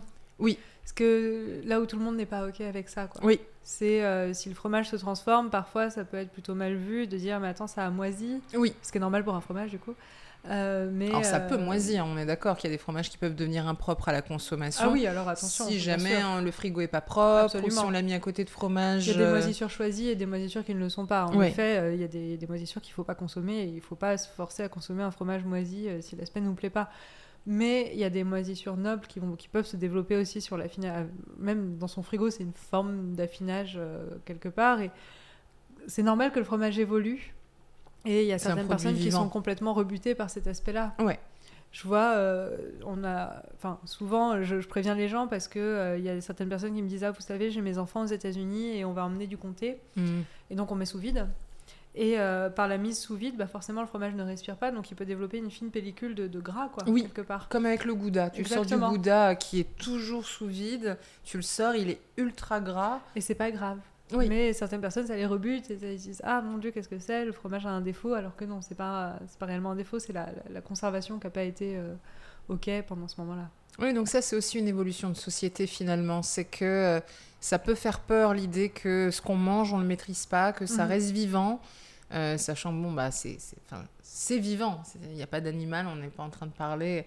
J'imagine que quand je dis ça, tout le monde va penser au cajou euh, de, Corse. Bon, Souvent, souvent. on n'en est pas là, mais euh, tout ce qu'on mange, même si on s'en rend pas compte, continue d'évoluer. Le pain rassis, euh, le, le vin évolue, et le fromage aussi. Sauf Mm. que ça se voit, ça se sent, mais c'est aussi ce qui fait sa richesse. Et ça fait un peu peur, quoi. Ça, Ça peut un faire peu bizarroïde. euh, C'est voilà. Donc en, en effet, je pense qu'on le, le comté pour y revenir. Oui, en effet, je pense que quand on le garde un peu, bah ça ça fait pas peur parce que ça n'évolue pas vraiment beaucoup et que euh, ça- on n'a pas l'impression que ça devient impropre à la, à la consommation et qu'on va Ouais. se faire du mal en le mangeant. Puis je pense que le comté, mine de rien, ça a cette facilité de on peut c'est multi-usage quoi. On peut en faire des bâtonnets pour les enfants, on peut le mettre dans un sandwich, on peut le servir à la Mm. fin du repas, on peut le mettre dans des salades. Et il y a une telle variété de d'affinage que chacun y trouve un peu euh, son plaisir quoi. On, on peut aimer les comtés très affinés et très cristallisés avec la tyrosine qui vont avoir des, des saveurs de fruits confits. On peut aimer les comtés très doux, presque un peu souples. Voilà, on y trouve toujours euh, quelque chose quoi. Ouais, tu as raison, il y a vraiment ce côté euh, protéiforme, alors que certains fromages, c'est bon, bah, ils s'imposent à toi. C'est ça. Euh, alors, j'ai l'impression aussi, parce que là, on parle d'un fromage qui existe un peu toute l'année, même s'il n'est pas forcément aussi bon à, à tous les moments de l'année. Tu as aussi les fromages saisonniers qui explosent. Je pense notamment, euh, moi j'appelais ça le vacherin quand j'étais petite. C'est du Mont d'Or. Oui. Le Mont d'Or, enfin, je sais que c'est, il me semble, c'est, novembre à mai ou quelque chose comme ça. Ouais, ouais. Et ça explose. Enfin, je veux dire, tout le monde achète son Mont d'Or. Et, euh, et ça m'a l'air d'être arrivé aussi avec le, la recrudescence de. euh, on cuit le fromage, on fait, Ouais. des, on fait des plats de Quand fromage. le fromage passe à table. Ouais, Vraiment. ouais c'est ça, exactement. Euh, on, re- on mange de la raclette, Mm. on met du camembert au four ou au barbecue, etc. Et le Mont d'Or euh, s'est approprié finalement cette image du fromage d'hiver qu'on fout au Bah, la boîte chaude. La Vraiment, boîte chaude, ouais. exactement. Et pour moi, avant, quand j'étais plus jeune, pour moi, c'était le camembert. Le- C'était le camembert qu'on rôtissait. Et en fait, je me suis rendu compte que non, non, le, le Mont d'Or avec le vin blanc, les pommes de terre, c'est vraiment le truc euh, que tout le monde a envie de Convivial taper. et que tout le monde fait euh, l'hiver. Ouais. Exactement. Mais qui, par contre, est vraiment l'emblème des fromages saisonniers. C'est-à-dire qu'on Ah, n'en vraiment vend pas. On n'en trouvera À en l'extérieur. mai, euh, fin mai, euh, t'en trouves plus quoi. Comment ça se fait que certains fromages qui, pourtant, ont une saisonnalité, se vendent toute l'année et pas le Mont d'Or? Parce qu'on pourrait en vendre toute l'année, il y aurait des gens pour en acheter. hein. C'est défini dans son cahier des charges. D'accord. C'est une obligation. C'est-à-dire que c'est euh, fabriqué euh, de. Et alors là, ce sont mes cours de CQP qui m'échappent avec le vin et le fromage, mais ça va revenir. C'est fabriqué de 10 août au 10 mars c'est et c'est euh, mis en vente de novembre à mai. Et en fait, c'est vraiment inscrit dans son cahier des charges, c'est-à-dire que ce sont des obligations et que euh, on peut pas faire, euh, on peut pas passer outre quoi. C'est illégal de vendre un Mont d'Or en plein mois de juin. Et donc ça fait partie de ces cahiers des charges d'AOP qui sont vraiment très stricts, un petit peu comme le Roquefort, Exact. qui a un nombre de, de contraintes beaucoup plus élevé qu'un certain nombre de fromages. Parce que, euh, il me semble que le Roquefort, déjà, tu le fais qu'à Roquefort. Mhm. Il faut que ce soit sur des, des planches d'un certain bois, etc. Affiné euh, sur zone euh, pendant un certain temps. Exactement. Et d'ailleurs, enfin, le, le Mont d'Or, il avait cette, euh, il, il a existé parce que finalement, comme on trayait les vaches l'été pour le comté et qu'on fabriquait le comté, tout le lait était destiné à ça. Ouais. Et en fait, quand arrivait euh, le, le mois d'août et de septembre, on ne trayait plus les vaches. Et donc, du coup, pendant tout, ce- tout ce moment-là, on avait fait, on faisait le Mont d'Or Ouais. parce que les vaches avaient quand même besoin de passer à la traite. Ouais. Et euh, donc, on fabriquait des formats plus petits, plus mous, Ah, avec moins d'affinage. C'est le lait de... Ouais. Ok.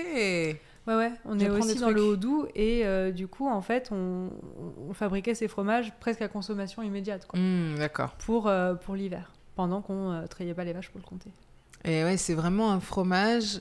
Alors moi, je l'ai découvert pas du tout au four, mais à la coupe. Et par contre, c'est vrai qu'il y avait ce côté très ludique de tu tapes le cœur, tu fais ton petit trou dedans, c'est très rigolo, euh, surtout pour quand t'es enfant. Enfin moi, c'était le plaisir de faire Bah oui, le de trou. faire le trou. On l'enlève, le bouchon, puis ensuite ça va couler et demain matin, il sera encore meilleur. Et avec ce côté coulant du, du cœur, avec beaucoup de goût, mais en même temps cette croûte bien épaisse qui se Mhm. tient, euh, et puis on va aller gratter jusqu'au jusqu'au bord et même davantage et plus si affinité. Mais euh, je vois le regain euh, de popularité de ce fromage, Vraiment. alors que pour moi, euh, quand j'étais petite, c'était un fromage un peu plus anonyme. C'était un truc de, de parents un peu gastronomes, mais aujourd'hui, euh, tout le monde tape du Mont d'Or. quoi. Oui, Tout oui, monde j'ai l'impression qu'il y a eu un vrai effet de mode. Alors pourquoi, pour le coup, je, je ne sais pas. Mais euh, c'est vrai que là, euh, on, on en, on en vend euh, des, des quantités, c'est dingue, astronomique. L'hiver, tout le monde veut sa boîte chaude. Et d'ailleurs, en effet, c'est ce que tu disais, là, on m'en demande encore. Ouais. Et bon, bah, on doit expliquer qu'en effet, c'est saisonnier et qu'on on serait, on serait dans l'illégalité totale si on en vendait maintenant. Est-ce que les gens comprennent cette idée de la saisonnalité? Oui, et de plus en plus. hein. De plus en plus, on entre dans la fromagerie en me disant quels sont les fromages de saison en ce moment. Mais en fait, c'est marrant parce que chez les fromagers, la saisonnalité est à deux vitesses. Il y a des fromages qui sont considérés comme saisonniers. Par exemple, le- reblochon, on a beaucoup la sensation que c'est en hiver. Oui. Parce que la tartiflette, euh, parce que ce fromage de montagne et compagnie qui nous fait plutôt penser à l'hiver. Alors, Alors que la c'est meilleure saison, c'est l'été et encore plus pendant les laits de regain. Donc, c'est-à-dire vraiment la fin de l'été, le début de l'automne où c'est top, quoi. Ouais. Et euh, c'est plutôt le moment où on a envie de manger de la mozzarella et des chèvres C'est frais. vrai. Et d'ailleurs, j'ai appris que euh, en été, la mozzarella s'est passée devant. Enfin, c'est le, le premier fromage vendu, mozzarella burrata, enfin toutes ces variantes. Mais c'est passé en France euh, Le premier, premier. fromage ouais, vendu, euh, exactement. En été, c'est on, on bouffe que de ça, quoi. c'est ça. J'ai l'impression qu'il y a des modes dans le fromage comme dans tout, mais qu'en ce moment, on est à fond dans la crème. C'est la crème pour tout. Et la mozzarella en fait partie. La burrata, La burrata. qui a remplacé la mozzarella dans le cœur de beaucoup de gens. Ça y est, on découvre que la burrata existe, Mm. qui est en fait un sac de mozzarella bourré de crème. Mais euh, il y a une, une espèce de, de- de tendance vers ces fromages qui s'étalent. C'est peut-être aussi à l'image de, voilà, on contrebalance la dureté de la vie avec, euh, avec des, des goûts assez doux, assez crémeux. On a envie de quelque chose de réconfortant euh, et qui nous ramène en enfance. Oui, je pense. Alors à la fois, il y a ce côté en effet euh, très, euh, très réconfortant, euh, très, très doux. Euh, Mais je pense, je pense qu'il y a aussi voilà, ce côté fraîcheur en été, Ouais. mine de rien. C'est vrai qu'il n'y a que un public averti qui a envie de se faire un langre ou un époisse, quoi. Mais, euh, Oh, et, bon. puis, et puis, il y, y avait tout ce côté aussi, la mozzarella galbani dans la salade de tomates, quoi. C'est vrai, c'est le repas d'été. C'est le repas d'été, la salade caprese, il y en a dans tous les restaurants, euh, il y en a à la maison, euh, c'est facile à faire, c'est pas prise de tête. euh. Oui, et puis la mozzarella, pendant longtemps, ça a été finalement, c'était pas l'élément central. C'était une tranche de mozza, une tranche de tomate, euh, généralement avec des tomates assez bonnes, et on pouvait se permettre d'avoir une mozzarella qui était juste là pour être fraîche, avec un goût légèrement fromagé, mais pas trop prononcé. Parce que c'est ça finalement qui peut peut-être rebuter les gens en été. On a envie de quelque chose de frais Exact. qui nous attaque pas Mm. trop, vraiment plus acidulé, plus frais. Le fromage, il y, a co- il y a quand même ce côté roboratif. C'est pour ça qu'on aime la, la tartiflette en hiver avec les pommes de terre. On mange moins de pommes de terre, en tout cas pas chaudes en, en été, parce qu'on a envie de goût euh, très très frais. Mais aujourd'hui, quand on mange une, bonne mozzarella, une bonne burrata, euh, ça a énormément de goût. Ça a du goût, vraiment, il y a une légère acidité lactique, euh, on sent le lait de bufflonne. Je pense aussi qu'il y a le dictat du maillot.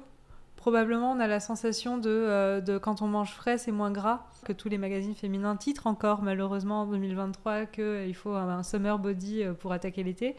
Et que du coup, en fait, cette sensation de fraîcheur donne une, une sensation de légèreté, quoi. C'est vrai. Alors bon, la burrata, on va pas se mentir, c'est quand même de la crème. C'est quand même de la crème. Alors là, franchement, s'il y a un truc aussi à démentir, c'est qu'on peut manger du fromage toute l'année. Moi, j'en mange toute l'année. Et euh, on, enfin, tout va bien. C'est, le, le- le but, c'est surtout euh, manger équilibré et manger dans des quantités raisonnées. C'est ça. Oui, évidemment, euh, 200 grammes de salade et 200 grammes de fromage n'aura pas le même effet hein, euh, clair, sur la euh, ligne. sur la ligne, mais bon, en tout cas, c'est une certitude que si on en mange avec parcimonie, euh, Oui, et puis dans le fromage, il y a quand même des tas de choses vachement bonnes. C'est-à-dire que typiquement, on parlait de régime végétarien, il y a de la protéine dans le fromage. mhm. Moi qui mange pas du tout de viande rouge et pas du tout de viande blanche, je mange que du poisson, c'est bourré de protéines. Il y en a pas que dans le fromage, mais il y en Bien a dans le Il y fromage. en a aussi dans le fromage. Il y en a dans le fromage, il y a de la, il y a de la matière grasse. Alors c'est euh, évidemment, encore une fois, hein, si on en mange trop, mais c'est comme de tout, Voilà. euh, c'est pas bon, mais euh, on peut manger du fromage toute l'année et on peut manger des fromages qui ont l'air gras toute l'année. Et mieux vaut manger un bon reblochon en fin d'été. euh, plutôt qu'en hiver, il aura beaucoup plus de goût. C'est un truc Ah que oui. j'ai entendu souvent, c'est ah oui mais le reblochon, ça a pas beaucoup de goût, mais c'est probablement parce que c'est un reblochon d'hiver et euh, aussi il a beaucoup d'hiver où les, les vaches mangent bah, du foin et, euh, et, euh, et des, euh, des, des aliments, euh, des, des aliments qu'on séchait, quoi. Alors que euh, quand elles sont euh, sur, euh, sur des pâturages, bah, évidemment, elles vont manger des fleurs fraîches, euh, des, des tonnes, des milliers de variétés qui font qu'en effet, ça donnera forcément du goût au lait. Ça, c'est pas forcément acquis par tout le monde non plus. hein. Moi, d'ailleurs, moi, la première, je l'ai su en étant en fromagerie que l'alimentation, finalement, des animaux joue beaucoup sur euh, l'impact après qu'auront euh, sur le goût des fromages, quoi. Et ça paraît évident dit comme Mm. ça, mais c'est vrai que le fromage, il faut quand même le reconnaître, tu vois pas le lait. Mm. Tu vois la pâte, tu vois un, un- un produit fini, mais finalement, tu vois pas nécessairement le lien avec l'animal. On pense pas forcément à tout ce qui se passe en amont, mais on y réfléchit de plus en plus aujourd'hui au bien-être animal. Et c'est peut-être pas plus mal d'une certaine façon, parce qu'on mangerait peut-être de meilleurs fromages. Mais c'est ça. On en mangera moins, mais mieux, quoi. Exactement, et euh, on pourra se permettre de s'acheter euh, des meilleurs fromages. Est-ce que ça dit qu'on s'attaque le troisième Mais bien qui sûr. nous regarde depuis tout à l'heure Alors, rappelle-nous un petit peu ce que c'est que ce troisième fromage. Donc, ce troisième fromage, c'est un bleu du Vercors Sassenage. Et euh, donc, c'est élaboré euh, vraiment euh, à cheval sur euh, la Drôme et l'Isère, dans le Vercors. Et euh, donc, c'est un lait de vache. Et euh, donc, euh, là, en l'occurrence, il est bien jaune. Il a été fait quand les vaches ont commencé à pâturer. Euh, ce que je trouve super chouette dans ce fromage, c'est qu'on a une texture à la fois beurrée parce qu'on l'a un peu poussé en affinage, mais aussi extrêmement souple et extrêmement rebondissant. Et euh, quand euh, j'étais allée voir des producteurs dans le Vercors, ils m'ont expliqué qu'en fait, ils utilisent de la levure boulangère Mmh. dans le fromage. Et en fait, ça fait gonfler la pâte. Et euh, moi, je trouve ça génial. Enfin, c'est euh, un peu un mix de deux euh, Côté savoir-faire. un peu petit chimiste Ah ouais, là-dedans. hein. Et donc, du coup, ça, ça donne une texture assez, assez surprenante à ce fromage. Et en l'occurrence, là, comme on l'a un peu poussé en affinage, on, on sent vraiment ce côté animal, un peu, un peu étable. hein. et le bleu arrive vraiment en signature. Et c'est ça que je trouve ça, c'est ça que je trouve vraiment chouette au final. On va se goûter ça. On va couper la pâte, au la, la croûte au couteau. Allez. Et ensuite, pour pas abîmer la pâte, on ira, euh, on ira à la lire. Ah ouais, d'accord. Donc tu fais une, une a- il coupe a une- en deux étapes. C'est ça, en fait, il a une sorte de croûte presque un peu comme une tome au final. Ouais. Oui, elle est assez épaisse, ça se voit. Donc là, tu as vraiment coupé. Voilà, et ensuite on peut, euh, on peut y aller plus finement euh, avec la lyre pour ne pas abîmer la, la pâte, euh, la pâte du fromage. Parce que tu pourrais l'abîmer avec le couteau. Le couteau, oui, ça risque de s'accrocher et d'abîmer le fromage. Et tu en auras plein sur le couteau. C'est ça. Alors que euh, là, la lyre, ça permet d'être un peu plus précis. Oui, c'est euh, quand tu parles de levure, je trouve ça assez rigolo finalement de voir. On peut s'amuser aussi avec le fromage et il me semble que tu en avais parlé, euh, que tu trouvais ça intéressant aussi les fromagers qui se, qui se détachent finalement de la dictature des AOP. Absolument. Qui peut nous sembler être un gage de qualité. hein. Quand on se dit AOP, on se dit ah bah oui, fromage noble, fromage à cahier des charges, donc là on respecte le terroir, etc. Mais finalement, Lactalis euh, fait de l'AOP aussi. Bah oui, euh, absolument. Dès qu'on rentre dans le cahier des charges, on peut faire de l'AOP. Et il y, a, y, a, y, a, quelques AOP qui autorisent tous les traitements thermiques du lait, donc jusqu'au pasteurisé. Et dans ce cas-là, on peut s'engouffrer facilement dans la, dans la brèche de l'AOP. Et on peut faire le minimum minimum en respectant les petites technicalités qu'on n'a pas vues en imaginant le cahier des charges. Puis les cahiers des charges changent aussi d'ailleurs. Enfin, il y en a qui évoluent. Mais euh, c'est c'est pas parce qu'on mange un AOP qu'on mange un bon fromage. Exactement. C'est ça, moi je trouve que l'AOP, en fait, il y a du bon comme du moins bon, un, peu, comme, euh, un peu comme partout, c'est-à-dire que euh, ça, protège quand même des savoir-faire. Il y a eu énormément de, revendications face au camembert, et heureusement qu'elles existent euh, pour justement supprimer ces choses fabriquées en Normandie et compagnie. Donc heureusement que ça existe pour pouvoir protéger des savoir-faire et des terroirs, parce que l'AOP, ça touche pas simplement la fabrication du fromage, mais ça touche aussi euh, le bien-être animal, ça touche aussi les préservations des terroirs, et c'est hyper important euh, que ça existe.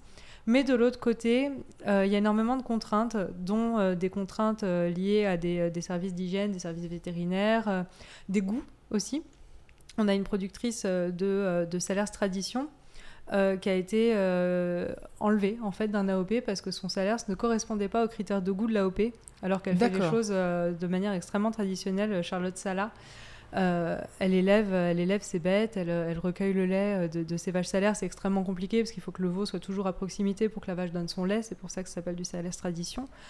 Et euh, bah, en fait, elle a perdu son AOP euh, parce que euh, les, critères de goût n'étaient pas là, alors qu'elle fait ah, un super Il y a des critères de goût, c'est-à-dire qu'il y a des gens qui vont goûter, qui vont dire, bah, on, qui retrouve pas ce que c'est qu'un salaire ou un autre, un autre fromage. Et voilà, dans, les AOP, en fait, il y, a certaines choses que je trouve parfois un peu, un peu compliquées à gérer voilà, pour les producteurs et qui, du coup, bah, je je comprends cette envie parfois d'avoir envie de sortir de l'AOP. Il me semble que Pierre Coulon, avec son camembert, réfléchit à l'idée de sortir d'un AOP. Il me semble que le bleu d'Écosse que vous proposez euh, à la fromagerie 4 hommes, il est sorti de l'AOP ou Non, il, vient de l'avoir. Il vient de l'avoir, d'accord. C'est plutôt le côté belle histoire, c'est-à-dire que le bleu d'Écosse, ça a été euh, l'intégralité des productions ont été rachetées par Lactalis. Donc ils ont tout pasteurisé et ils ont fait des fromages quasi industriels. Ce qui est dommage parce que c'est une très belle appellation, le bleu d'Écosse, et, euh, et c'est un très beau fromage. Et là, en fait, on a des fermiers qui ont décidé de, remettre la main à la pâte et d'aller un peu euh, résister contre, contre cette mainmise totale de l'industrie et qu'on euh, relancé une ferme avec un biodécos euh, au lait cru. Et euh, eux, justement, ils sont rentrés dans la OP Bleu d'Écosse et c'est les seuls à faire ce Bleu d'Écosse fermier au lait cru qui a le droit de s'appeler Bleu d'Écosse. Avant de rentrer dans la OP, on l'appelait Bleu de l'Aveyron parce qu'on n'avait pas le droit de l'appeler Bleu d'Écosse. Et qui est d'ailleurs un fromage extraordinaire. Alors, moi, je suis une férue de Roquefort. J'adore ça. J'ai mon préféré, qui est le Vieux Berger. Mais en goûtant ce Bleu d'Écosse, je me suis dit, voilà le premier bleu qui pour moi rivalise sans aucun problème avec un Roquefort. Vraiment. Qui est le, roi du bleu, hein, on est d'accord, dans la tête de tout le monde, le Roquefort. Puis c'est cette exception française, c'est ce fromage avec un, cahier des charges tellement précis qu'on s'imagine. Très beau cahier des charges. Voilà, et on, j'ai pas peur de le dire, euh, un société, ça passe. Je suis d'accord, franchement. Ça passe toujours, on se fera plaisir. Donc, quoi qu'il arrive, quand on achète un Roquefort, il y a de bonnes chances que ce soit bon en bouche. Mais ce bleu d'Écosse est exceptionnel. Et pour moi, aujourd'hui, si j'ai le choix entre les deux, j'ai plus envie d'aller vers un bleu d'Écosse. Déjà parce qu'en plus, il y a un seul producteur fermier qu'on a envie de les soutenir. Mais parce qu'il a. Euh, il a une finesse, il y a quelque chose, il y a, il y a vraiment une nouveauté. Et ce que j'ai appris un petit peu en faisant des recherches, c'est que avant qu'il y ait toutes ces appellations, les AOP ont créé cette fragmentation des mhm. fromages, mais finalement, avant dans l'Aveyron, il y avait du bleu, et puis... Euh, Absolument. Euh, on appelait ça comme on avait envie de l'appeler, tout comme avec les mentales, tout était mental, comté, tout ça, c'était la même chose. Et puis finalement, le bleu d'Écosse, bah, étant donné que c'est un fromage de vache, eh ben non, ça rentre pas dans l'AOP, parce que sinon, il faut que ce soit de la brebis lacone, etc. Mhm. Mais c'est aussi bon. C'est pas parce que c'est pas un AOP que c'est pas bon. Et quand on y va, on se rend compte que bah oui, il y a aussi des gens qui font des choses qui sont très bien, qui n'ont il s'avère pas d'AOP parce que bah, c'est compliqué d'obtenir un AOP. C'est euh, le Pérail qui essaye d'obtenir un AOP depuis mm. très longtemps, l'obtient toujours pas alors que c'est un fromage le extraordinaire. aussi. Euh, exactement, qui est absolument délicieux. Voilà, l'AOP n'est pas un gage de qualité. On sait qu'on va manger quelque chose d'a priori bon mais faut pas s'imaginer que AOP égale qualité, égale les crus, égale fermier, égale petite production. Ça permet de protéger euh, énormément de choses, mais en effet, c'est pas euh, c'est pas un gage de euh, bah, de lait cru. et de fabrication traditionnelle. Raisonné. Ouais. Allez, on va se le goûter, ce petit bleu du Vercors, sauconnage.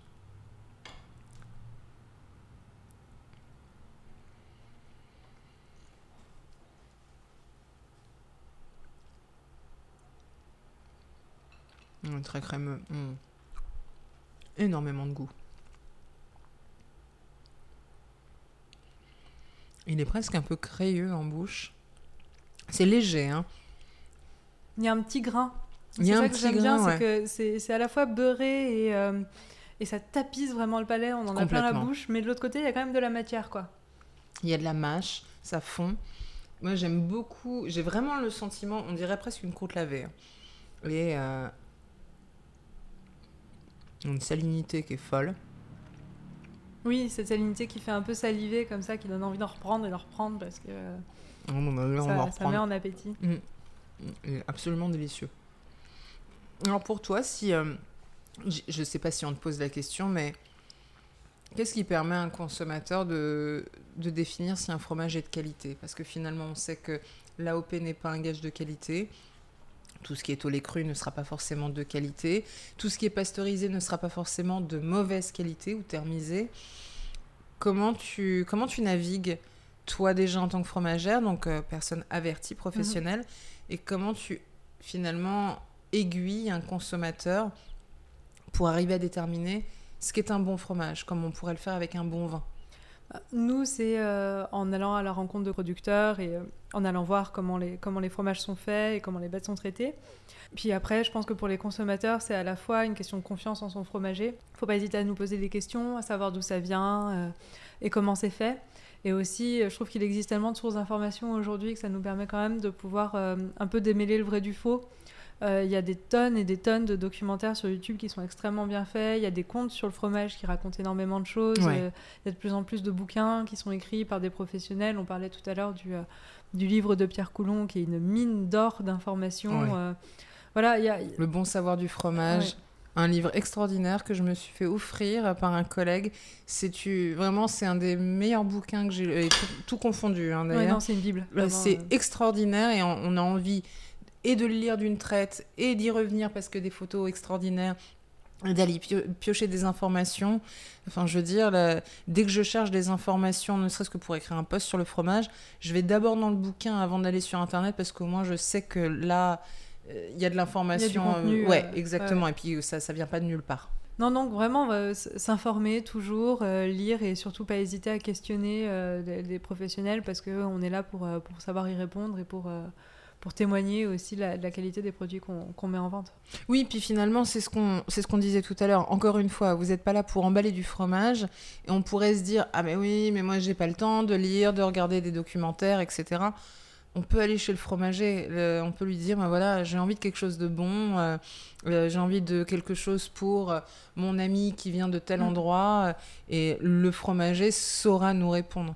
Il faut savoir que c'est une profession qui est de plus en plus professionnalisée justement. Ouais. Euh, avec l'arrivée euh, des CQP, alors euh, il me semble que ce- ce- cette formation diplômante, ça doit avoir une quinzaine d'années. Bah, justement, ça a formé vraiment des professionnels à savoir euh, parler du fromage, à savoir ce que c'est que l'histoire du fromage, la fabrication et compagnie. Et on est de plus en plus un métier qui se professionnalise et du coup, en effet, des, des- des gens qui savons un peu de quoi on parle. Quoi. Et on, est là, on est là pour ça, on est là pour conseiller. Ouais. On n'est pas simplement là pour, pour emballer et peser. On, on est là pour euh, d'abord conseiller. Euh, Notre métier, ça s'appelle vendeur conseil et la partie conseil elle est extrêmement importante. T'as eu des, comme ça des, des belles surprises en fromagerie de gens qui venaient avec des idées préconçues, puis qui finalement sont partis avec quelque chose de d'un peu différent, à qui ça a plu, ou peut-être euh, à l'inverse, des personnes qui sont arrivées un peu en aventurier, puis qui l'ont regretté. Alors, bon, ça arrive souvent, hein, à la fois dans, dans- dans un cas de figure comme dans l'autre, euh, c'est-à-dire des, des clients ravis après dégustation ou d'autres auxquels on n'a pas su répondre nécessairement à leurs envies. Bah, ça- ça- c'est ça aussi qui fait partie de notre métier et qui fait que c'est presque du théâtre aussi. C'est Mhm. que euh, parfois on va nous dire euh, bah voilà, je, je voudrais de la tome de Savoie. Euh, et on va, a- on va retourner, euh, et on en a plein. Donc au final, bah, on fait goûter, on explique, on cherche. Pareil, si quelqu'un nous dit écoutez, je mange tout le temps du comté, j'ai envie de changer, bah très bien, ok, connaissez-vous le lativa On a un vieux gruyère suisse d'alpage, on a ci, on a ça, voilà. Les gens sont majoritairement assez curieux et ouverts, encore plus si on permet de se faire goûter.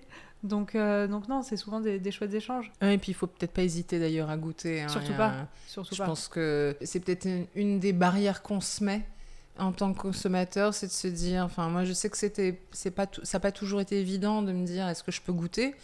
Parce que ça peut sembler impoli, mais on sait très bien qu'on va repartir avec du fromage, tout va bien. On n'est pas venu là, on n'est pas justement dans un supermarché à aller picorer les petits c'est dés de fromage sans, sans, sans repartir euh, avec rien du tout. Ou alors si ça arrive, bon bah, on sait très bien que c'est- ça fait partie des pertes acceptables, mais euh, ça vaut la peine, sachant que encore une fois, on achète un produit d'exception, on achète des bons produits, autant goûter, autant s'assurer que ça va nous plaire. quoi. Autant s'assurer que ça va nous plaire parce que ça a quand même un coût euh, qui peut s'expliquer aussi. Et ça aussi, il faut pas hésiter à demander pourquoi euh, le fromage coûte ce prix-là. Mais en effet, go- goûter, c'est ce qui fait aussi la, la- la saveur de notre métier. quoi. C'est euh, en effet, on n'est pas sûr, on hésite entre deux affinages, entre deux fromages. Bah, bien sûr, si on peut, on les fait goûter. J'ai euh, j'ai envie, euh, on arrive à mon avis vers la, la fin de l'épisode, j'ai envie de te poser euh, une question sur un de tes coups de cœur récents, j'ai vu, qui s'appelle la fourme de Rochefort. Je l'ai vu, je crois que c'est ton dernier post sur Instagram.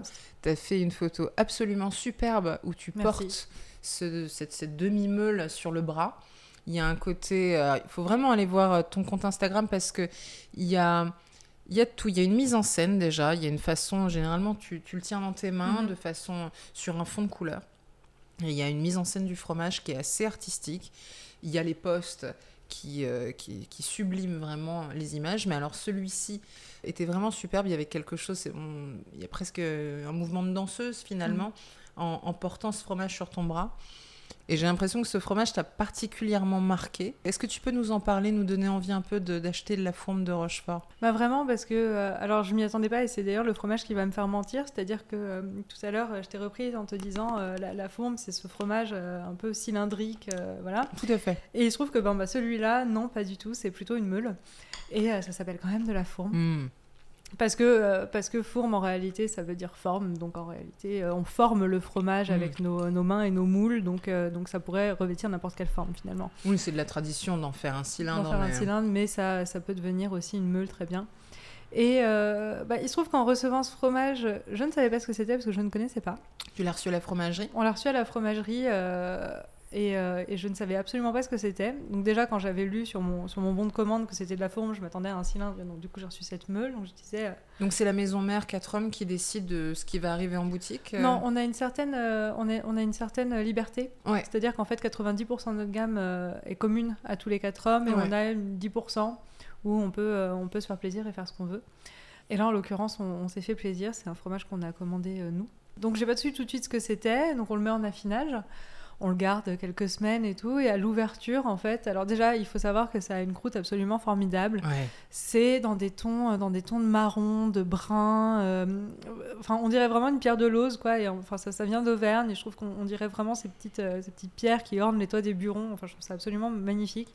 Et à l'ouverture, eh ben, j'ai pas su dire si c'était un fromage à, à pâte broyée ou si c'était une tome, parce que en fait, c'est euh, déjà c'est d'un jaune d'or vraiment euh, puissant, quoi. C'est euh, c'est c'est un- une très très belle couleur de pâte et on a à la fois la consistance d'une- pâte broyée parce que c'en est une, c'est fabriqué un petit peu à la manière d'un cantal, et c'est affiné ensuite sur des planches un peu comme une tome. Et donc pour, euh, pour essayer de, de, de connaître un peu plus et de pouvoir en parler, bon évidemment on l'a goûté, j'ai trouvé ça formidable parce que littéralement ça a le goût du beurre noisette, Hmm. donc euh, c'est extrêmement gourmand. C'est euh, c'est- c'est très Il y gourmand. en a à la boutique en ce moment, je vais Il y en a. passer. Il y en a, il y en a. Et en fait, je me suis, euh, je me suis renseignée et je suis tombée sur un tout petit reportage par un passionné euh, qui a été euh, voir les sept producteurs fermiers, parce que c'est une production ex- exclusivement fermière. Ouais. Et il y a sept personnes qui font ça euh, dans le Puy-de-Dôme. Et en fait, j'ai eu la joie de, de voir des producteurs heureux de faire ça, euh, qu'on dit bah, justement, ce serait trop simple. Dans notre, euh, dans notre zone d'appellation, on pourrait faire de la forme de Montbrison, euh, de la forme d'Ambert, pardon, ou du Saint-Nectaire. Ouais. En fait, ce serait trop simple. Nous, on a envie de faire vivre cette tradition. Et euh, c'est un fromage qu'on affectionne, c'est un fromage qu'on a envie de développer, c'est un fromage qu'on a, bah, qui est ancré dans nos, dans, nos, dans nos racines et dans notre terre. Et pourquoi ne pas en faire quoi Et donc, il disait bah, il cristallisait exactement ce qu'on disait sur l'AOP, c'est qu'il disait euh, alors c'est sûr, on vendrait beaucoup plus en tonnage si on faisait euh, de la forme d'Ambert, mais on a envie de faire ça. Bien sûr. Et ils étaient tous heureux et ils étaient tous euh, d'une bienveillance rare et enfin c'était un vrai bonheur ce reportage et donc du coup j'ai encore plus aimé ce fromage. Oui, parce que finalement ça les anime Ouais. et c'est euh, contre euh, contre vents et marées finalement. Exactement. Il y a- C'est un truc que j'aime bien, moi, ce côté un peu opiniâtre et un peu euh, le bras levé contre vents et marées, de, de faire ce qu'on a envie de faire et d'être animé comme ça par, euh, par une passion. Ça ressemble à ton parcours aussi finalement. Euh, C'est ça Aujourd'hui, dans le monde dans lequel on est, où on se dit euh, plein de carrières, je vais bosser dans le tertiaire, c'est ce qui va m'assurer une forme de sécurité. Finalement, bah non, de faire ce qu'on aime, même si ça ne répond pas à la mode du moment Mm. ou à la demande, euh, comme ça a pu se faire d'ailleurs en plein milieu du XXe siècle, où on a fait des fromages plus demandés, en en oubliant Absolument. certains. Mais non, on va faire ce truc-là parce que ça nous fait triper de faire ce truc. C'est ça. Et puis, euh, oui, il doit y avoir un petit peu de, un petit peu de Corse aussi là-dedans, où j'ai- j'aime bien moi, cette idée un peu de, de valoriser un terroir et de faire ce qu'on a envie d'en faire. Et voilà, en fait, ça a achevé mon coup de cœur. où Déjà, j'avais eu un coup de cœur à la fabrication, mais j'avais vraiment envie de l'exposer, celui-ci, parce que vraiment, ces gens m'ont touché et euh, ils avaient vraiment une belle manière de voir, euh, de, voir leur métier et leur, euh, et leur terroir. Eh ben, écoute, ça m'a donné vraiment envie de- d'en goûter. Je pense que je vais, aller- je vais passer en Il prendre faut, un bout. Ouais, ouais, ouais, carrément. Dernière petite question. Si tu devais manger un seul fromage jusqu'à la fin de tes jours, aujourd'hui, là, euh, peut-être que ça changera dans une heure. hein. Aujourd'hui, c'est une question qu'on se pose beaucoup euh, parce que parce qu'elle est toujours rigolote à poser. Je crois que quand même définitivement ce serait un langre Ouais. parce que j'adore ça, parce qu'il y a un côté réconfort dans la crème et qu'en même temps ça tabasse un peu. euh, Mhm. Qu'il n'y a plus qu'un seul producteur fermier, donc mine de rien, euh, ça, ça me donne envie de continuer à en manger. Que ça va bien avec le café, que ça va bien avec le vin orange, que ça va bien avec le vin blanc. Vive que le voilà. fromage avec le Vive, café. euh, le fromage avec le café et vive le langre. Alors moi, je te dirais aujourd'hui, si je devais en manger qu'un seul, ça a changé euh, récemment, mais euh, celui que je pourrais manger tous les jours sans problème, ce serait du pavé de herbe. Ah, j'adore. C'est extraordinaire, je l'ai découvert euh, justement chez 4 hommes. Ce que j'aime dans ce fromage, j'aime tout. Alors déjà, c'est une croûte lavée. J'aime ces fromages-là parce que ça sent, euh, c'est, ça fait peur à tout le monde, tu vois. C'est un peu les voyous du fromage. Et ce pavé de herbe, ce que, je, ce que j'aime, c'est qu'il arrive, c'est vraiment un petit cube. Il est tout joufflu, mais il se tient. Une fois que tu coupes dedans, c'est- tu peux plus, tu peux plus rien faire. C'est-à-dire qu'il va s'épancher dans tous les sens, rien qu'en le coupant C'est ça. c'est parti. J'ai essayé à la lire, il n'y a, a pas moyen. Et euh, quelque chose qui me touche aussi, c'est que euh, c'est le seul euh, AOP belge. Ouais. Et euh, je trouve que la France est un pays merveilleux pour le fromage, mais euh, ça, nous, ça nous rend parfois un peu orgueilleux. C'est vrai. Et il y a beaucoup d'autres pays qui savent faire du fromage. Les Anglais savent faire du fromage, les Italiens savent faire du fromage, euh, les Hollandais également, et les Belges aussi. Et on oublie euh, souvent d'ailleurs que déjà la Belgique est un pays à part. Et il y a une très belle tradition gastronomique. La bière est extraordinaire, mais le fromage aussi. Et ce fromage est absolument délicieux. Il y a quelque chose de très réconfortant, de très animal. Et, euh, et ouais, ça me plaît bien cette idée que ah non, il n'y a pas que la France et l'Italie. Ouais, c'est vrai, on peut Euh, aussi se faire barber euh, par la, la Belgique et euh, avec de très jolies choses. ouais. Exactement. Et ce fromage, pareil, il va bien euh, le matin, euh, il va bien le soir. Ah ouais, ça- moi je lui trouve vraiment des saveurs de presque le granola du matin avec du miel. C'est ça. Sans les amandes toastées, le miel, enfin il y a un côté tellement gourmand. euh, Exactement, tout à fait. Et justement, sur du pain, c'est absolument parfait. Euh, ça se mange essentiellement sur du pain parce que ça coule dans tous les sens.